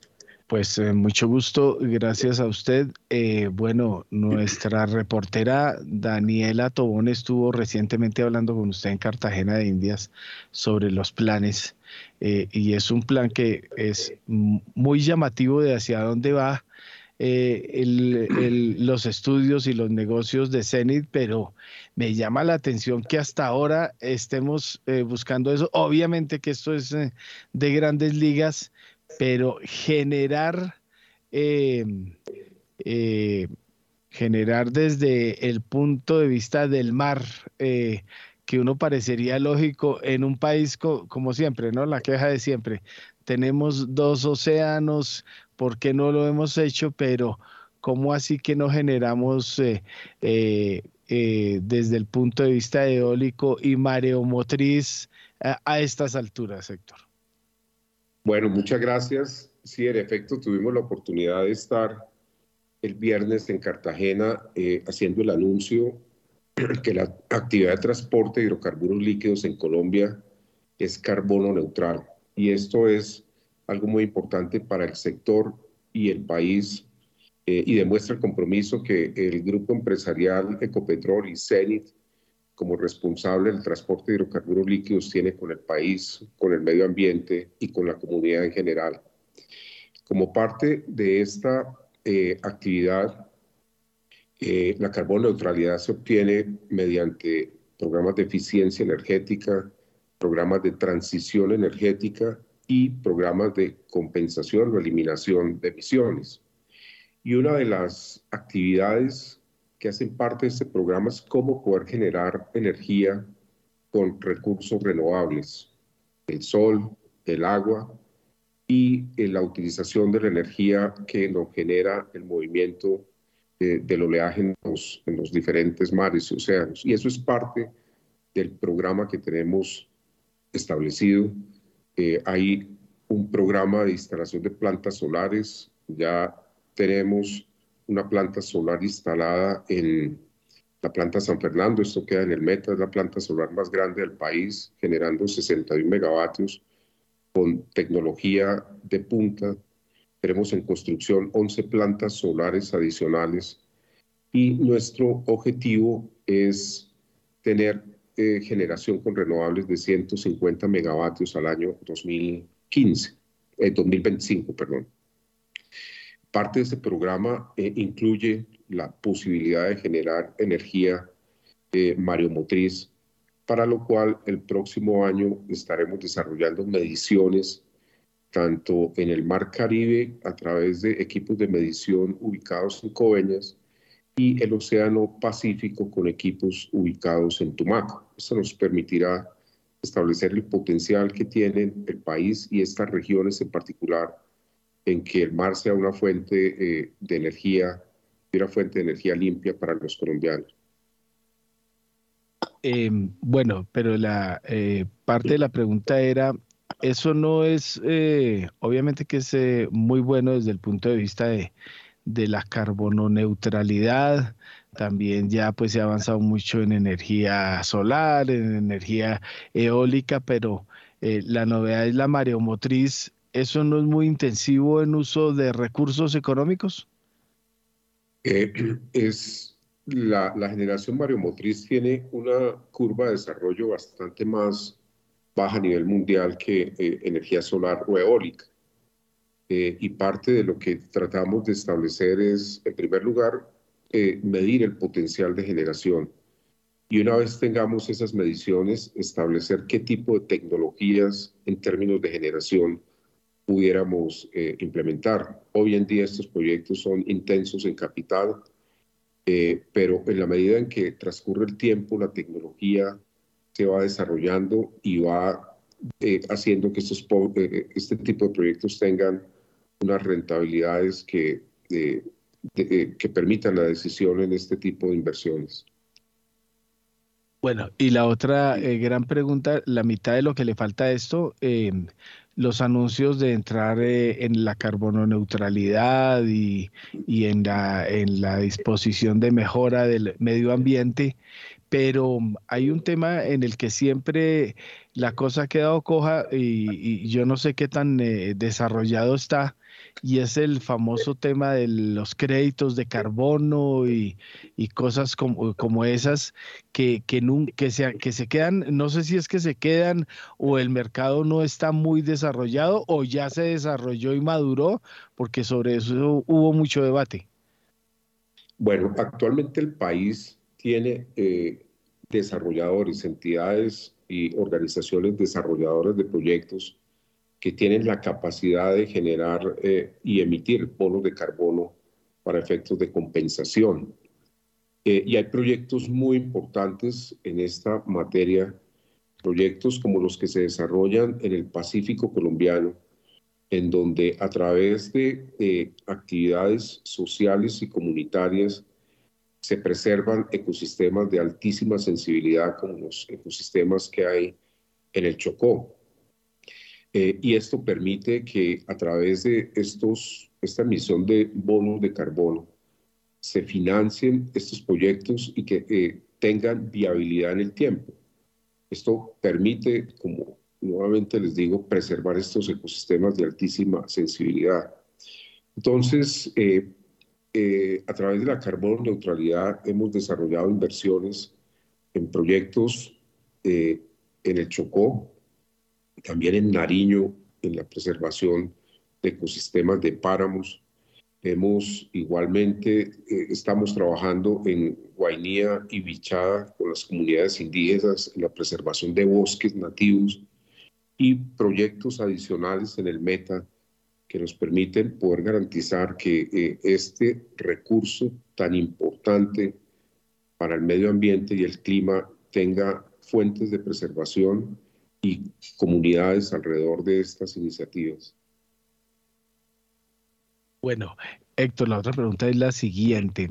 obviamente que CENID, el tema eh, es visceral y central, su core es el transporte y la logística de hidrocarburos y uno se imagina pues eh, que la esencia es eh, el tubo, pero hay muchas zonas en Colombia en donde aún se transporta, se transportan hidrocarburos en camiones y con un solo vuelo en los últimos meses sobre Colombia uno se ha dado cuenta la tragedia que se está viviendo por el invierno en donde las carreteras, creo que, que más de una tercera parte de las vías terciarias del país están acabadas por eh, el lío de las lluvias y demás. Eh, ¿Cómo anda ese mecanismo de transporte camión todavía en Colombia? Bueno, eh, Héctor Mario, sin duda el transporte de combustibles por poliducto es la forma más eficiente eh, y es la forma que ambientalmente es la más adecuada para transportar combustibles. Eh, nosotros tenemos una red de poliductos que eh, tiene una extensión cercana a los 4.000 kilómetros y cubre una parte importante de la geografía nacional. No obstante, hay zonas del país en donde no está instalada esta red y sobre la cual el gobierno nacional a través de la UNME ha establecido la necesidad de que se construya infraestructura, tal como lo que se prevé en términos de transporte de hidrocarburos, la necesidad de construir un poliducto entre Jumbo y Pasto, importante para el abastecimiento del suroccidente del país. Eh, este proyecto debe, ser, debe estructurarse y salir al mercado en una agenda que tiene definida el Ministerio de Minas y Energía y estamos nosotros a la espera de que el próximo año el Ministerio eh, saque esta decisión al mercado y nosotros a participar en la construcción de este poliducto. Eh, igualmente hay la necesidad de ampliar poliductos para disminuir el flujo de carrotanques eh, a través de las vías nacionales. Y en ese sentido, eh, de acuerdo a las proyecciones de la UNME, se requiere un incremento en la capacidad de transporte de los sistemas de cerca de 80 mil barriles al año 2030. Esto significa casi un incremento del 25% en la capacidad de los sistemas actuales. En esto hemos venido trabajando, se ha venido ampliando de manera sistemática la capacidad en los sistemas y hemos venido reduciendo el flujo de carrotanques para el transporte de combustibles a nivel nacional. Bueno, y sin meterlo en Honduras políticas, eh, una pregunta obligada es eh, la de em, si se decide importar gas de nuestro vecino país. Em, hay muchas dudas de que eh, el famoso gasoducto eh, pueda ser reactivado fácilmente ya que desde 2017 está paralizado. ¿Eso es resorte suyo? ¿Eso es eh, resorte del el vecino país y de lo que corresponde a Colombia? ¿Cómo, cómo anda ese asunto? Bueno, en primer lugar, eh, es importante mencionar que esto es resorte de Ecopetrol. Eh, Ecopetrol hace unos días anunció que está revisando eh, estos contratos que tiene suscritos para el transporte de gas. Eh, no obstante, igualmente se ha anunciado que con los descubrimientos recientes que se han evidenciado en el offshore colombiano y los descubrimientos en tierra en la zona de costera, en la parte norte del país, se empieza a evidenciar un potencial importante de gas que al desarrollar estos yacimientos, estos activos, nos generaría una condición de seguridad energética con este que es un, combustible de transición. Recientemente Ecopetrol y otras compañías han anunciado eh, importantes potenciales que de poderse eh, eh, poner en producción le darían al país la seguridad energética en gas por más de 30 años. Pues creo que ahí está concentrada buena parte del esfuerzo en materia de gas y pues esto sería algo y una noticia muy importante para el país al contar con unas reservas del combustible de transición que no solo es importante en Colombia, sino a nivel mundial. Muy bien, 7 de la mañana y 33 minutos. Héctor Manosalva, muchas gracias por haber estado con nosotros en esta emisión de Primera Página Radio y siempre bienvenido a Javeriana Estéreo. Un feliz día. Un feliz día, muchísimas gracias y un saludo muy especial a todos. Muy bien, pues ya son las 7 de la mañana y 33 minutos. Regresamos con usted, Daniel Tamara, porque tenemos más información hasta ahora. ¿De qué se trata? Fish Ratings advirtió que su perspectiva para el sector corporativo colombiano es en deterioro. Prevé que la economía del país crezca 1,86% en 2023. Esta visión, según la calificadora, refleja la expectativa de un entorno operativo retador el ritmo menor de crecimiento esperado de la economía, el incremento en la carga tributaria, la depreciación fuerte del peso colombiano, la inflación alta, con costos mayores de financiación, erosionarían el flujo de caja operativo esperado de los corporativos colombianos.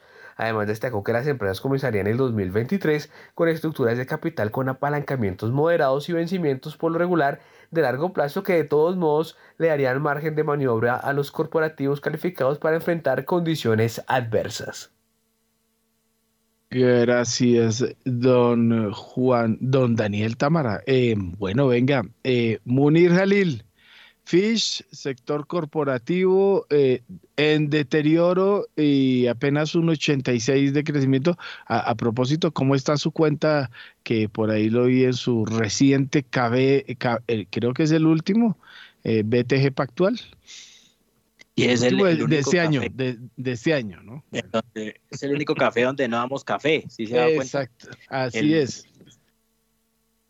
Eh, sí, no, nosotros tenemos, estamos por los lados de 1,4 de crecimiento para el año entrante. Yo, yo he notado que en lo que respecta al crecimiento económico hay como la, una diferencia muy clara entre la perspectiva de analistas locales y la perspectiva de analistas externos. Si uno mira instituciones como el Fondo Monetario, el Banco Mundial y estas agencias calificadoras, están más pegadas al 2, inclusive algunos hablan de un poquito por encima del 2% del crecimiento. Entonces, que si hablamos de instituciones locales, pues la más negativa de todas, sin lugar a dudas, es el Banco de la República, que tiene un crecimiento del 0.5%. La media de la encuesta de analistas del banco está como en 1.1. Nosotros tenemos 1.4. Entonces hay una, una clara diferencia ahí entre la perspectiva, el tamaño de la desaceleración que va a tener lugar en el año 2023. Lo que sí es claro es que así sea con 2 o 2.2, Colombia sí va a experimentar en magnitud la desaceleración más grande de toda América Latina el año entrante, porque pues este año estamos, vamos a terminar, nosotros tenemos 7-8, pero pues muy probablemente el crecimiento puede estar hasta por los lados del 8%. Entonces, de pasar de crecer casi 8 a crecer inclusive, si nos vamos con el optimismo de los extranjeros por el lado del 2, esa caída de 6 puntos porcentuales no la va a experimentar ningún otro país en toda la región, Héctor Mario. Así es, no hay peor cuña que la del propio palo, eso siempre se dice, se dice así. Bueno, Juan Manuel Quintero, ¿cuál es su apuesta en esos números para el año entrante? Crecimiento no tengo un número específico, pero yo sí creo que llegar al 2 va a ser difícil. Eh, yo siento que el, que, el, 2023 va a ser un año muy complicado.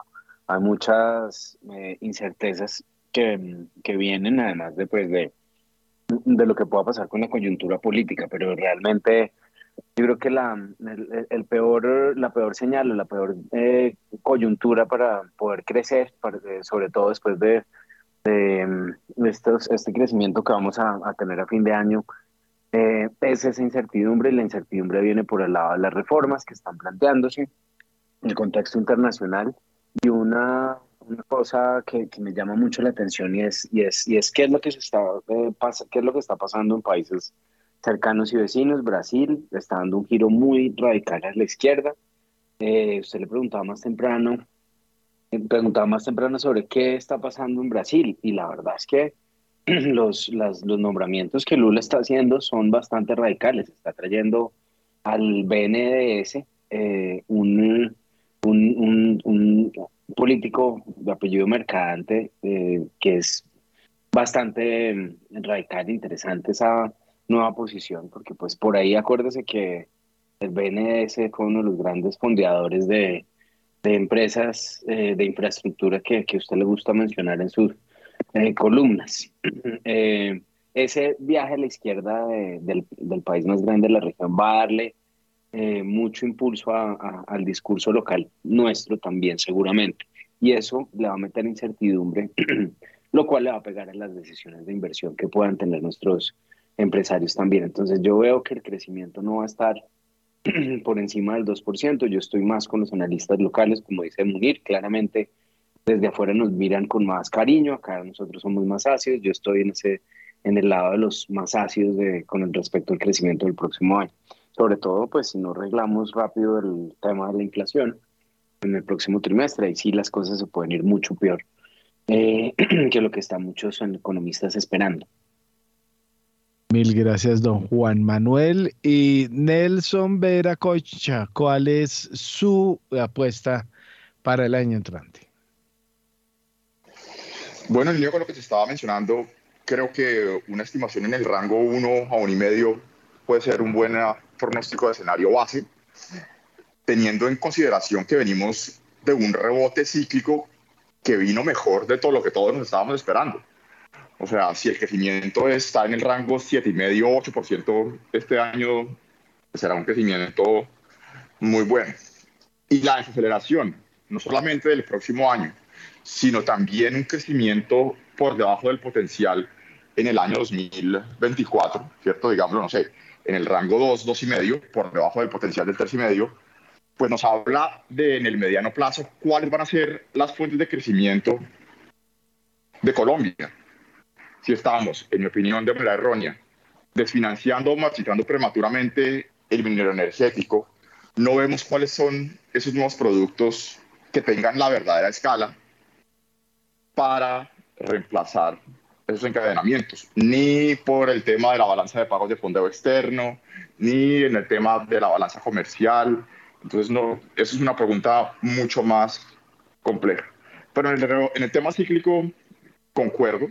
Y bien puede ser que, al igual que lo que está ocurriendo en, en muchos países desarrollados, pues purgar esos excesos inflacionarios requiere esta desaceleración de la demanda agregada, que en últimas implica crecimientos inferiores al potencial, probablemente por los próximos dos años. Gracias, Nelson. Doloroso, macro, la... doloroso en términos macroeconómicos, totalmente. Sí, señor. Pero creo que es lo más seguro. Muy bien. Gracias, Nelson. 7 de la mañana y 41 minutos. Y continuamos con usted, Daniel Tamara, porque el Banco de la República le midió la temperatura al eh, panorama empresarial. ¿Qué dicen los empresarios, Daniel Tamara? De 61,1% a 58,7%, bajó el porcentaje de empresarios que espera tener mayores ventas en los siguientes 12 meses según la más reciente encuesta del Banco de la República. Para el caso de los líderes empresariales que proyectan menores ingresos en este mismo periodo, el porcentaje aumentó de 16,4% a 19,6% y los que esperaban un balance similar al que tuvieron en los 12 meses previos pasaron de representar el 22,5% al 21,7% del total. Ahora bien, frente al número de las ventas en el año móvil reciente con corte al décimo mes de 2022, el 23,5% de los empresarios aseguró que fue menor en comparación con los 12 meses previos, mientras que el 53,3% afirmó que fue mayor y el 23,2% expresó que el balance fue el mismo. En la medición del mes inmediatamente anterior, estos porcentajes en su orden fueron de 21,4%, 54,8% y 23,8%. 7 de la mañana y 42 eh, minutos. ¿Y cuál fue el comportamiento de la ejecución presupuestal, Daniel? Al cierre de noviembre de 2022, el gobierno colombiano ejecutó el 77,2% de los recursos apropiados en el presupuesto general de la nación. El décimo primer mes del año pasado, el porcentaje de ejecución fue de 74,7%. En concreto, y según cifras del Ministerio de Hacienda, al finalizar noviembre de 2022 del total apropiado, que ascendió a cerca de 352,6 billones de pesos, se comprometió el 85,4%, se obligó el 77,8% y se pagó efectivamente el 77,2%. Respecto al total comprometido, se obligó el 91,1% y se ejecutó el 90,4%, y del total obligado se pagó el 99,2%.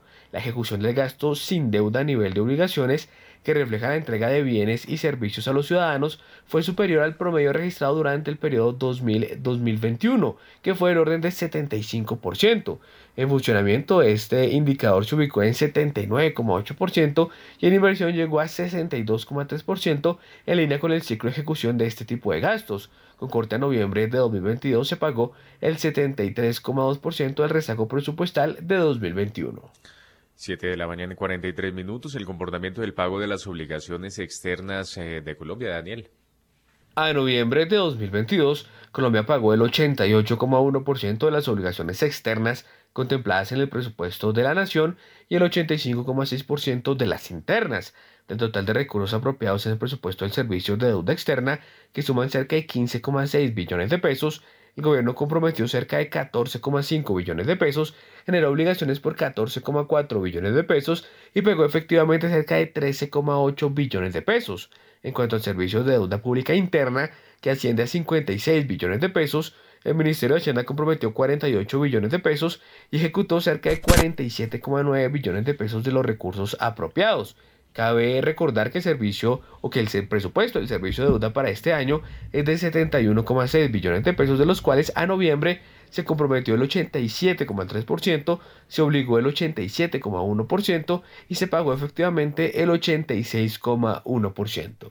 7 de la mañana y 44 minutos. Daniel, usted tiene información de las reservas internacionales y su relación con el endeudamiento externo de corto plazo.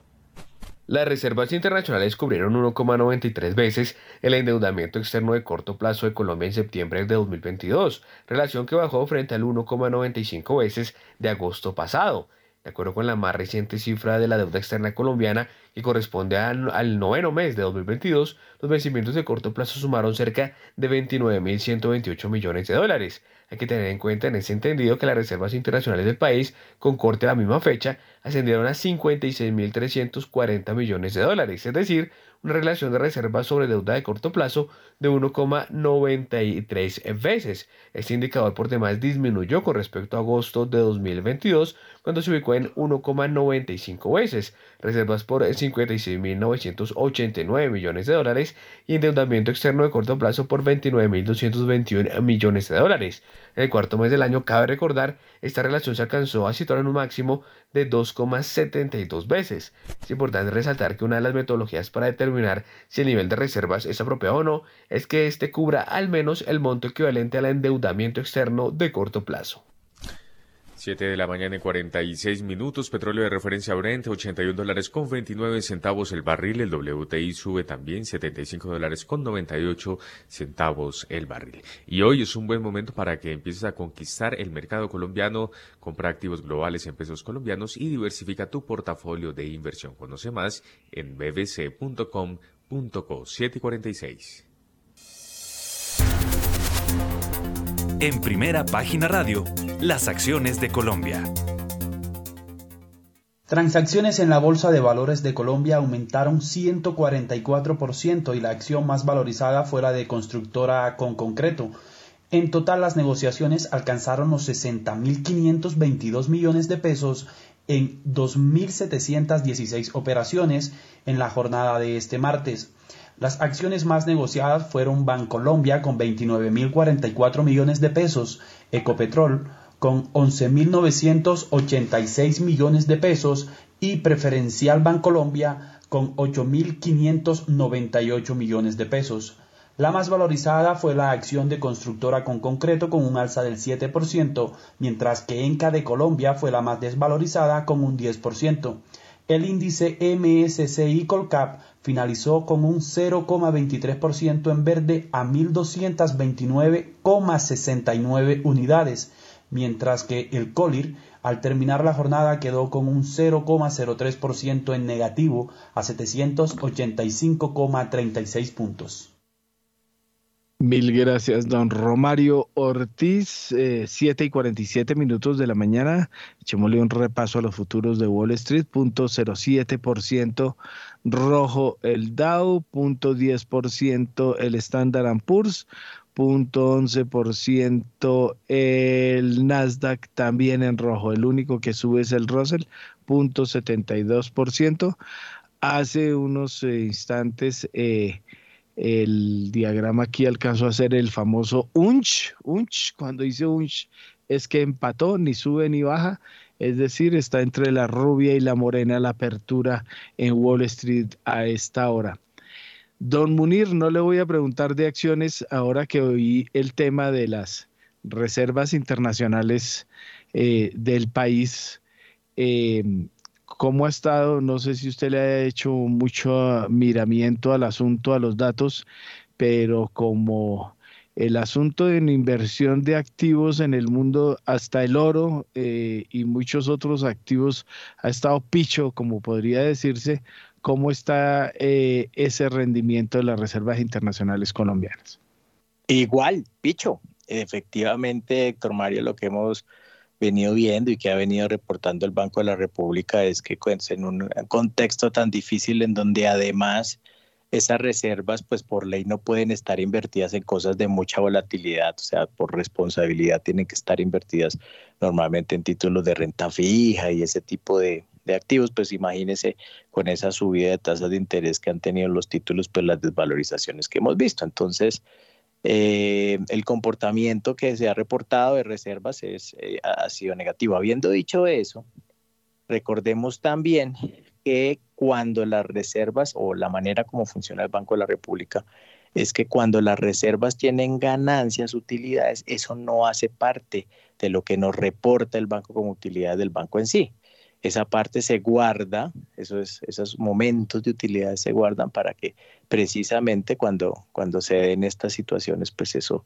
eso pueda compensar un poquito. Entonces, eh, además que, pues recordemos también hay un factor enorme que, que, ayuda a compensar un poquito y es la depreciación del peso, ¿no? O sea, usted está perdiendo también, pero como esas reservas están en activos externos, que normalmente están expresados en dólares, pues cuando se hace esa, se traen otra vez de vuelta, a pesar de que anterior ganancias, pérdidas, perdón, pues esas pérdidas se compensan un poco también por la valoración cambiaria. Entonces, eh, se han dado pérdidas en términos del rendimiento global de esas reservas internacionales, sí, pero eh, digamos que no son un problema ni terminan eh, generando un mayor problema por esa estrategia de precaución que siempre maneja el Banco de la República en lo que respecta a los retornos de esas reservas y además pues con la depreciación del tipo de cambio también algo de eso se ha compensado. Así es, don Munir. Bueno, oiga Juan Manuel, pues pichos, ¿no? Y ya vio al, al niño Bangman, la estrellita creada por los medios, ¿no?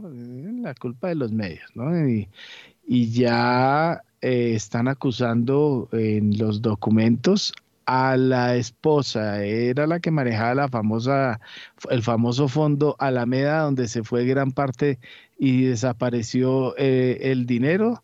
Como bien dicen, detrás de cada gran hombre hay una gran mujer, don Juan Manuel.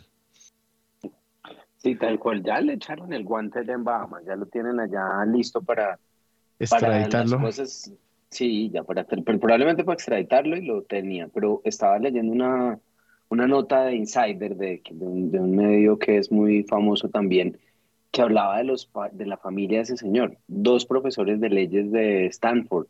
Así eh, es. La tía es, es, la, es la decana de Columbia. O sea, y, de la, buena la pelea. Y de la esposa, los papás de la de Meat. Entonces, ah, sangre azul, ¿no? Sí, va a estar muy interesante esa pelea. Pero venga, volviendo un poquito al, mercado colombiano, la, el, estrés que me, que, me genera las declaraciones del presidente Petro Eh, yo no sé si usted ha oído esa, esa expresión, cuando Wall Street se junta de Main Street, es decir, cuando en los medios y cuando en, las, en, el, en, los, en, los medios no especializados, hago referencia, eh, usted empieza a oír noticias de que tienen una especialización muy grande hablando de credit default swaps o de tasas de interés de refondeo. Cuando usted oye en boca del presidente Petro que no se preocupen que vamos a pagar la deuda, que estamos haciendo operaciones de refinanciación, a mí me cuesta mucho estar, eh, estar tranquilo con eso. Yo creo que esta es la primera vez que yo oigo una aclaración, a mí no me gusta mucho oír eh, discursos de presidentes. yo creo que es la primera vez que oigo a Petro hablar del impacto sobre los mercados globales, la refinanciación de la deuda y esas cosas, esas señales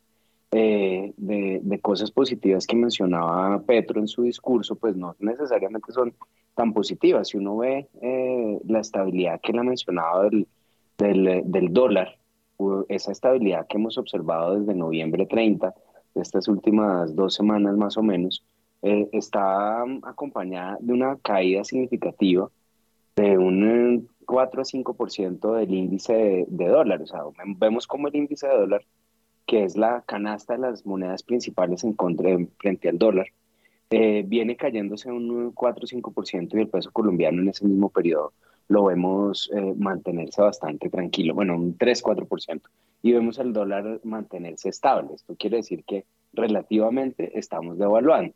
Eh, y por, lo, por el mismo lado vemos una, una corrección importante de los credit default swaps, los, las tasas o la prima de riesgo que se tiene que pagar por los bonos eh, colombianos vienen eh, viene disminuyéndose de forma significativa, lo cual fue oportuno para haber hecho esa, esa colocación de deuda, pero ojo, en la región, eh, con excepción de Brasil, y aquí yo creo que, que, que vuelvo a, levantar esa, esa, alerta que el mercado ya no está viendo tan positivo lo que pasa con Lula.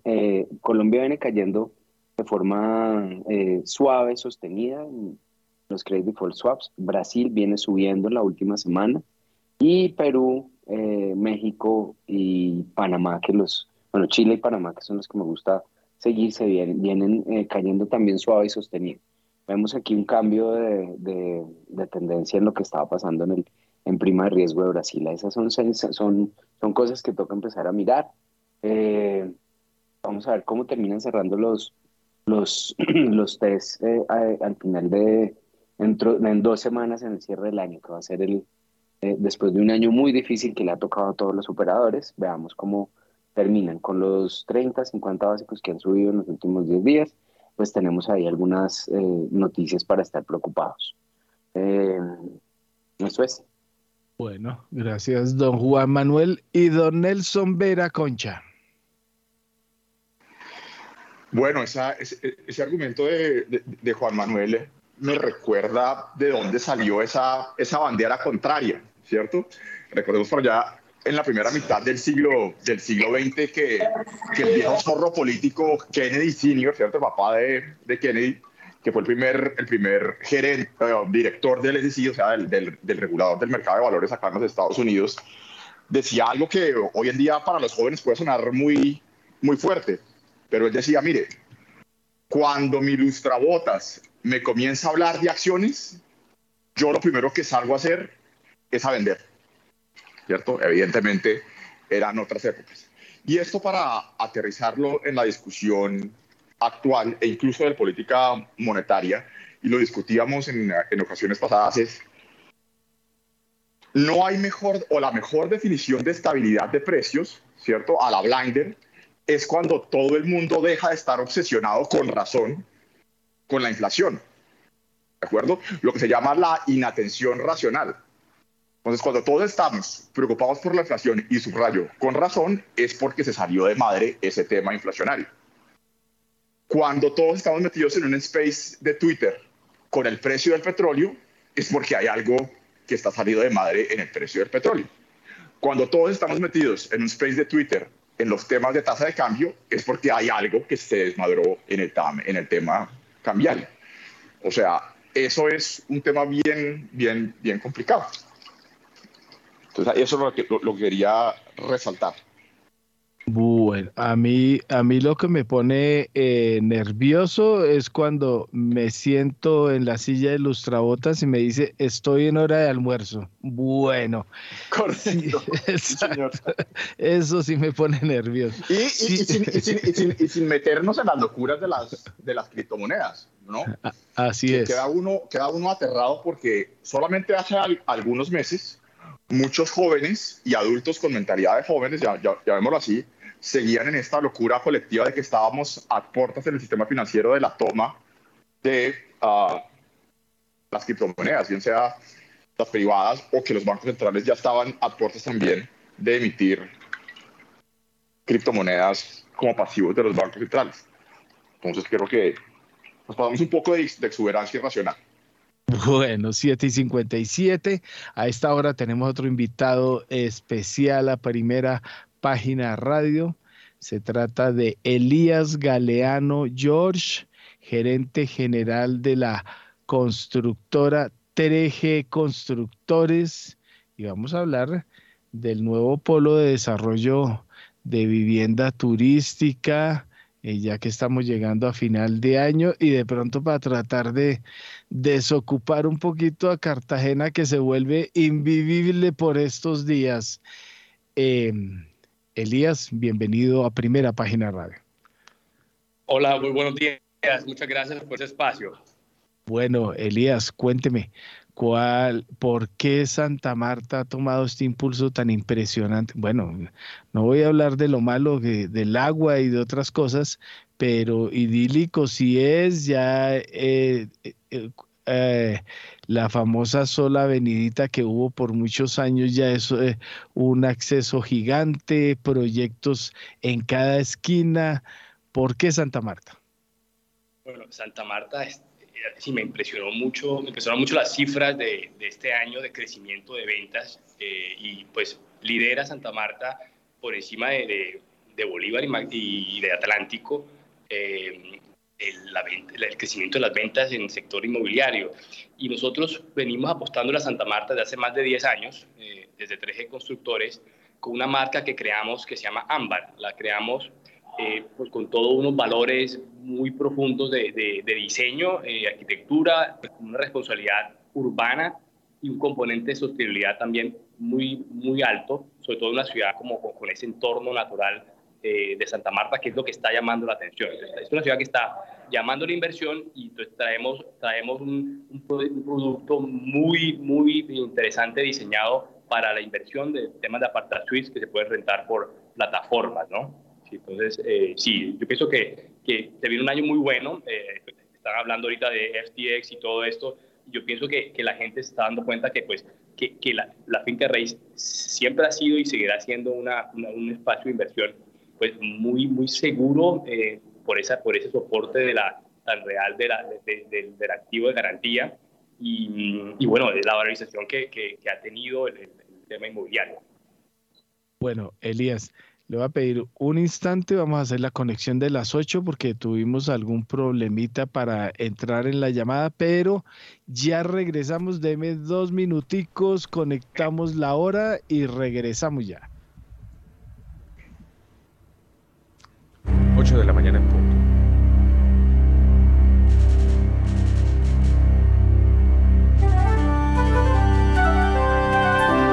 91.9 Javerian Estéreo, Bogotá. HJKZ. 45 años. Sin fronteras.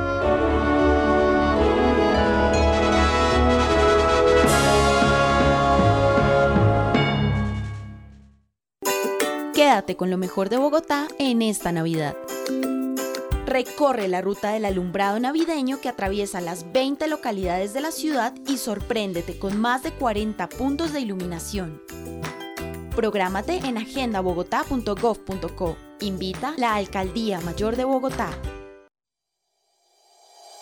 En Acciones y Valores, nuestra prioridad es construir la mejor versión de su futuro financiero. Por ello, creamos soluciones para cada uno de sus objetivos Descubra nuevas formas de ahorrar y simplifique todo desde el celular a través de inversiones digitales desde un peso. Genere rentabilidad y a la vez impacto positivo en el mundo con inversiones responsables. Construya su plan de inversión personalizado con asesoría exclusiva y especializada. Optimice el manejo de recursos de su empresa por medio de soluciones de tesorería. Realice envíos y pagos internacionales seguros de la mano de nuestro aliado Western Union. Es momento de crear metas juntos. Conozca la mejor forma de hacerlo. Contáctenos en www.axivalores.com o al WhatsApp 323-236-5222, vigilado y regulado por la Superintendencia Financiera de Colombia.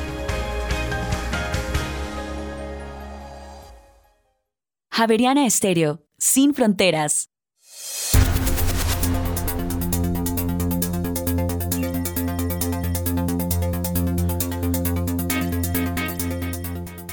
Ya tenemos en Colombia las 8 de la mañana y 3 minutos. Continuamos en primera página radio, 81 dólares con 14 centavos el barril de Brent, 75 dólares con 81 centavos el barril de WTI a esta hora. Mil gracias, don Juan Sebastián. Bueno, estamos con Elías Galeano George, el gerente general de 3G Constructores. Bueno, Elías, ya me estaba hablando de las eh, marcas eh, eh, Ámbar. Cuénteme cuál es el nuevo proyecto Ámbar Bio, en dónde queda y cómo es el asunto.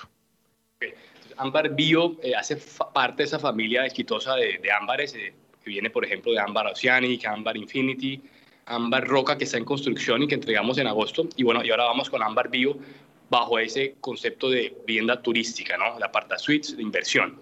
Eh, este, este edificio, el componente de sostenibilidad es clave, ¿no? Sobre todo porque eso va para la gente que va a invertir, pues le va, eh, eso se va a transformar en, reducción de, en, tema de costos de mantenimiento, sobre todo porque por el edificio vamos a ser los primeros, va a ser pioneros en instalar la primera turbina eólica de eje vertical, porque ustedes saben, Santa Marta es una ciudad que tiene muy buena brisa, muy buen sol, entonces arriba en el edificio colocamos la primera turbina para hacer, generar energía limpia. Eh, eh, yo pienso que ahí eso vamos a marcar, yo pienso que es un mensaje muy importante de este proyecto hacia el, tema de sostenibilidad. Y pues Colombia ahorita yo pienso que lidera eh, esa, eh, en, Latinoamérica eh, y en, a nivel global todo el tema de, de todas esas medidas para, para, el calentamiento global, pues aquí es como nuestro mensaje de la constructora hacia el edificio, por supuesto, paneles solares y todos los demás, es un proyecto con certificación también en sostenibilidad y lanzamos mañana, lanzamos mañana el, edificio eh, Ámbar Bio. Bueno, eh, y cuénteme cómo es el esquema de Aparta Suites, porque yo que estoy acostumbrado a comprar para tener desocupado e ir cada fin de año, eh, ¿cómo funciona? Esto es para que se arriende, para que otros lo usen, para yo usarlo, para poder usarlo y que otros lo usen también. ¿Cómo funciona el esquema? Es un esquema flexible. aquí lo importante es que el, activo está allí, es, escriturado, es, una, es una, es una venta de, inmobiliaria y el activo queda ahí y con lo que dice pues el tema de la valorización y esa, ese activo pues se puede usar por el inversionista o lo puede poner a rentar de acuerdo realmente como con la persona lo, lo defina no y aquí lo importante es que el edificio lo diseñamos para ese para ese propósito es decir un, edificio que va eh, desde su parte logística está diseñado para que tenga una operación óptima y eficiente de todos los, eh, por donde entra el servicio, la logística de basuras, etcétera, por donde entra la, cómo es el lobby, de qué tamaño es el lobby para que pueda tener todo este movimiento y las zonas comunes, los amenities, que, estamos hablando de un edificio que va a tener más de 1.500 metros cuadrados de, de, amenities de, lujo, es decir, un tema de cinco estrellas, con, que es muy característico de la, de la, de la marca Ámbar, por que manejamos siempre estilo de vida. Entonces, un edificio que tiene un componente de, de, de, amenities que va a ser muy atractivo y que va a valorizarle y va a ser también muy atractivo para la gente que después lo quiera alquilar. ¿no? Entonces, eh, es flexible, la gente puede hacerlo por plataformas o por operadores y, y, eso lo que hace es eso, uno lo puede usar o lo puede, lo puede en para que sea, eh, sí, sea rentable.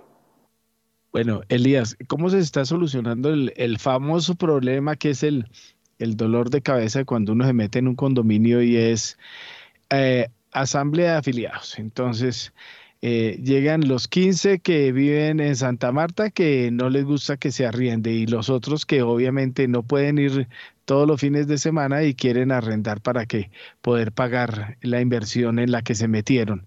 Eh, ¿Eso está dentro de las reglas de juego de la compra de una vez o eso se decide después por eh, entre los copropietarios, como se dice? No, no, eso se decide ya. El proyecto va diseñado con ese objetivo. Es decir, todo lo que es el, desde su licencia de construcción eh, va diseñada para esos servicios y inclusive temas como eh, la, categoría del edificio, que por eso la gente no conoce mucho. Normalmente los edificios en Colombia son R2, es una categoría de acuerdo a la NSR 10, que es la norma, norma sismoresistente.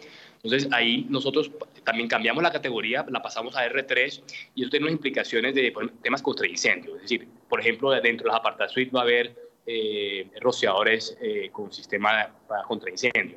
Eso cuesta, ¿no? pero todo eso está diseñado previo para que el edificio tenga todo el tema técnico y adicionalmente, por supuesto, el reglamento de propiedad horizontal, cuando lo entreguemos, ya va a tener dentro de estipulado el, la vocación del edificio. Entonces, todo eso va, eh, eh, todo va confeccionado especialmente y no va a haber ningún problema legal eh, de las personas que, entren a invertir porque las condiciones están dadas desde un principio, sí. Bueno, entonces ahora lléveme allá. Entonces, si yo cojo desde Cartagena, me, me, me, aburro de Cartagena después de, dos días de vías cerradas por lluvias y, y, de, y de lleno completo. Arranco a Santa Marta, llego o llego por avión, ¿para dónde cojo? ¿En dónde queda? Eh, ¿Y qué tiene? Ok, entonces el edificio, eh, nosotros, el, con, nosotros hemos enfocado una zona de Santa Marta con los otros ámbares, que es la zona del Rodadero Sur. Esto es, un, es eh, una zona que le, muy, un potencial muy, muy interesante porque no es el rodadero, está entre Rodadero y Playa Salguero y tiene una playa muy tranquila que se llama eh, la playa de Gaira, le están llamando Gaira Beach. Entonces tenemos playa a 200 metros y tenemos un edificio que está eh, con, pues, muchos servicios de, de, conveniencia cercanos, todos. Tenemos comercio y una zona consolidada eh, y residencial y muy segura. Es decir, la gente aquí cuando vaya a la playa va a caminar por una vía, eh, eh, una doble calzada, con andenes, con arborización, que ya existe, porque de pronto hay otras zonas de la ciudad que de pronto no está tan estructurado el tema de llegar a la playa. Entonces, en este edificio va a tener la playa muy cerca y un edificio pues de, de, con unas amenidades, como le contaba ahorita, de lujo. Estamos hablando de que vamos a tener un spa eh, increíble con todo lo muy hotelero. o sea, también todo el tema de fitness es muy importante.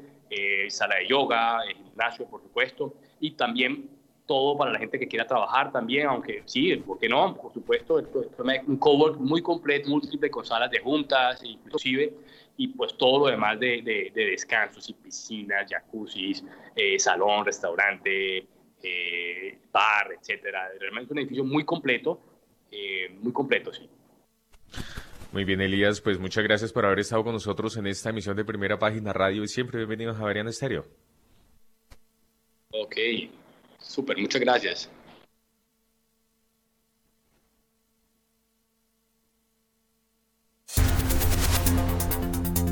A esta hora, abren los mercados en Colombia. A las 8 de la mañana y 10 minutos y mucha atención porque el dólar abrió este miércoles en 4.750 pesos, baja 15 pesos con 65 centavos frente a su cierre de ayer que fue de 4.765 pesos con 65 centavos. Reiteramos entonces, dato de apertura 4.750 pesos, baja 15 pesos con 65 centavos. Mil gracias, don Juan Sebastián. Pues dólar a la baja su comentario de despedida, don Juan Manuel Quintero. ¿Y quién gana? Eh, ¿Francia o Marruecos?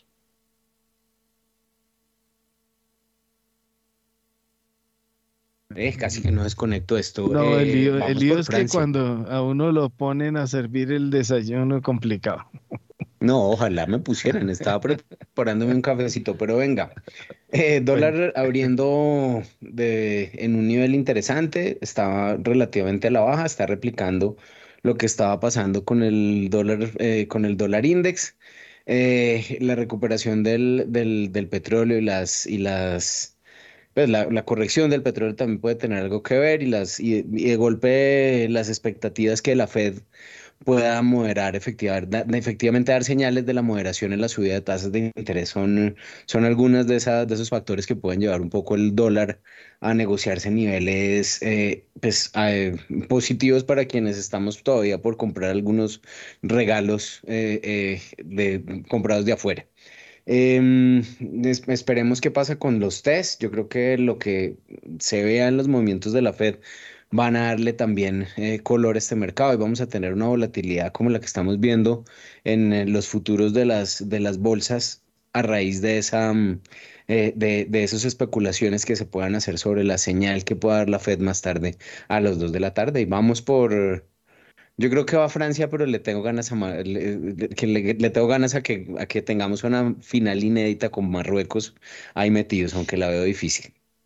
Me gusta el, la recochita al final de la, eh, que se apague la luz de la fiesta, ¿no? Sí, tal cual, eso es más chévere así. bueno. gracias por la invitación, Héctor. Gracias, Juan Manuel, gracias por eh, la visita. Nelson Vera, su despedida y gracias por la compañía hoy. Bueno, creo que el desafío que tendrá en la comunicación esta tarde el presidente Powell del Fed de los Estados Unidos será decir a los mercados calma, probablemente están descontando un escenario Alice en el país de las maravillas. Hemos tenido buenos inflacionarios, pero estamos muy lejos todavía de nuestras metas. Probablemente no vamos a poder eh, reducir tasas de interés el próximo año como lo tienen ustedes descontados. Y probablemente se va a requerir dolor macro en términos de incrementos en tasa de desempleo para asegurar esa convergencia inflacionaria. Porque el peor error que se podría cometer es aflojar prematuramente antes de haber asegurado en la tendencia la convergencia de la inflación. No porque no importe el tema de desempleo, sino que es que si usted deja de apretar el acelerador antes de asegurar la convergencia, después tendría mucho mayor costo en desempleo volver a reanclar las expectativas. Y parte de eso también va a estar eh, en la historia del segundo semestre eh, en Colombia en la política monetaria. Es allí donde va a comenzar a sentirse mucho más la presión de la opinión pública contra los bancos centrales. Muy bien, gracias eh, Nelson. Ya son las 8 de la mañana y 14 minutos y de esta manera llegamos entonces al final de esta misión.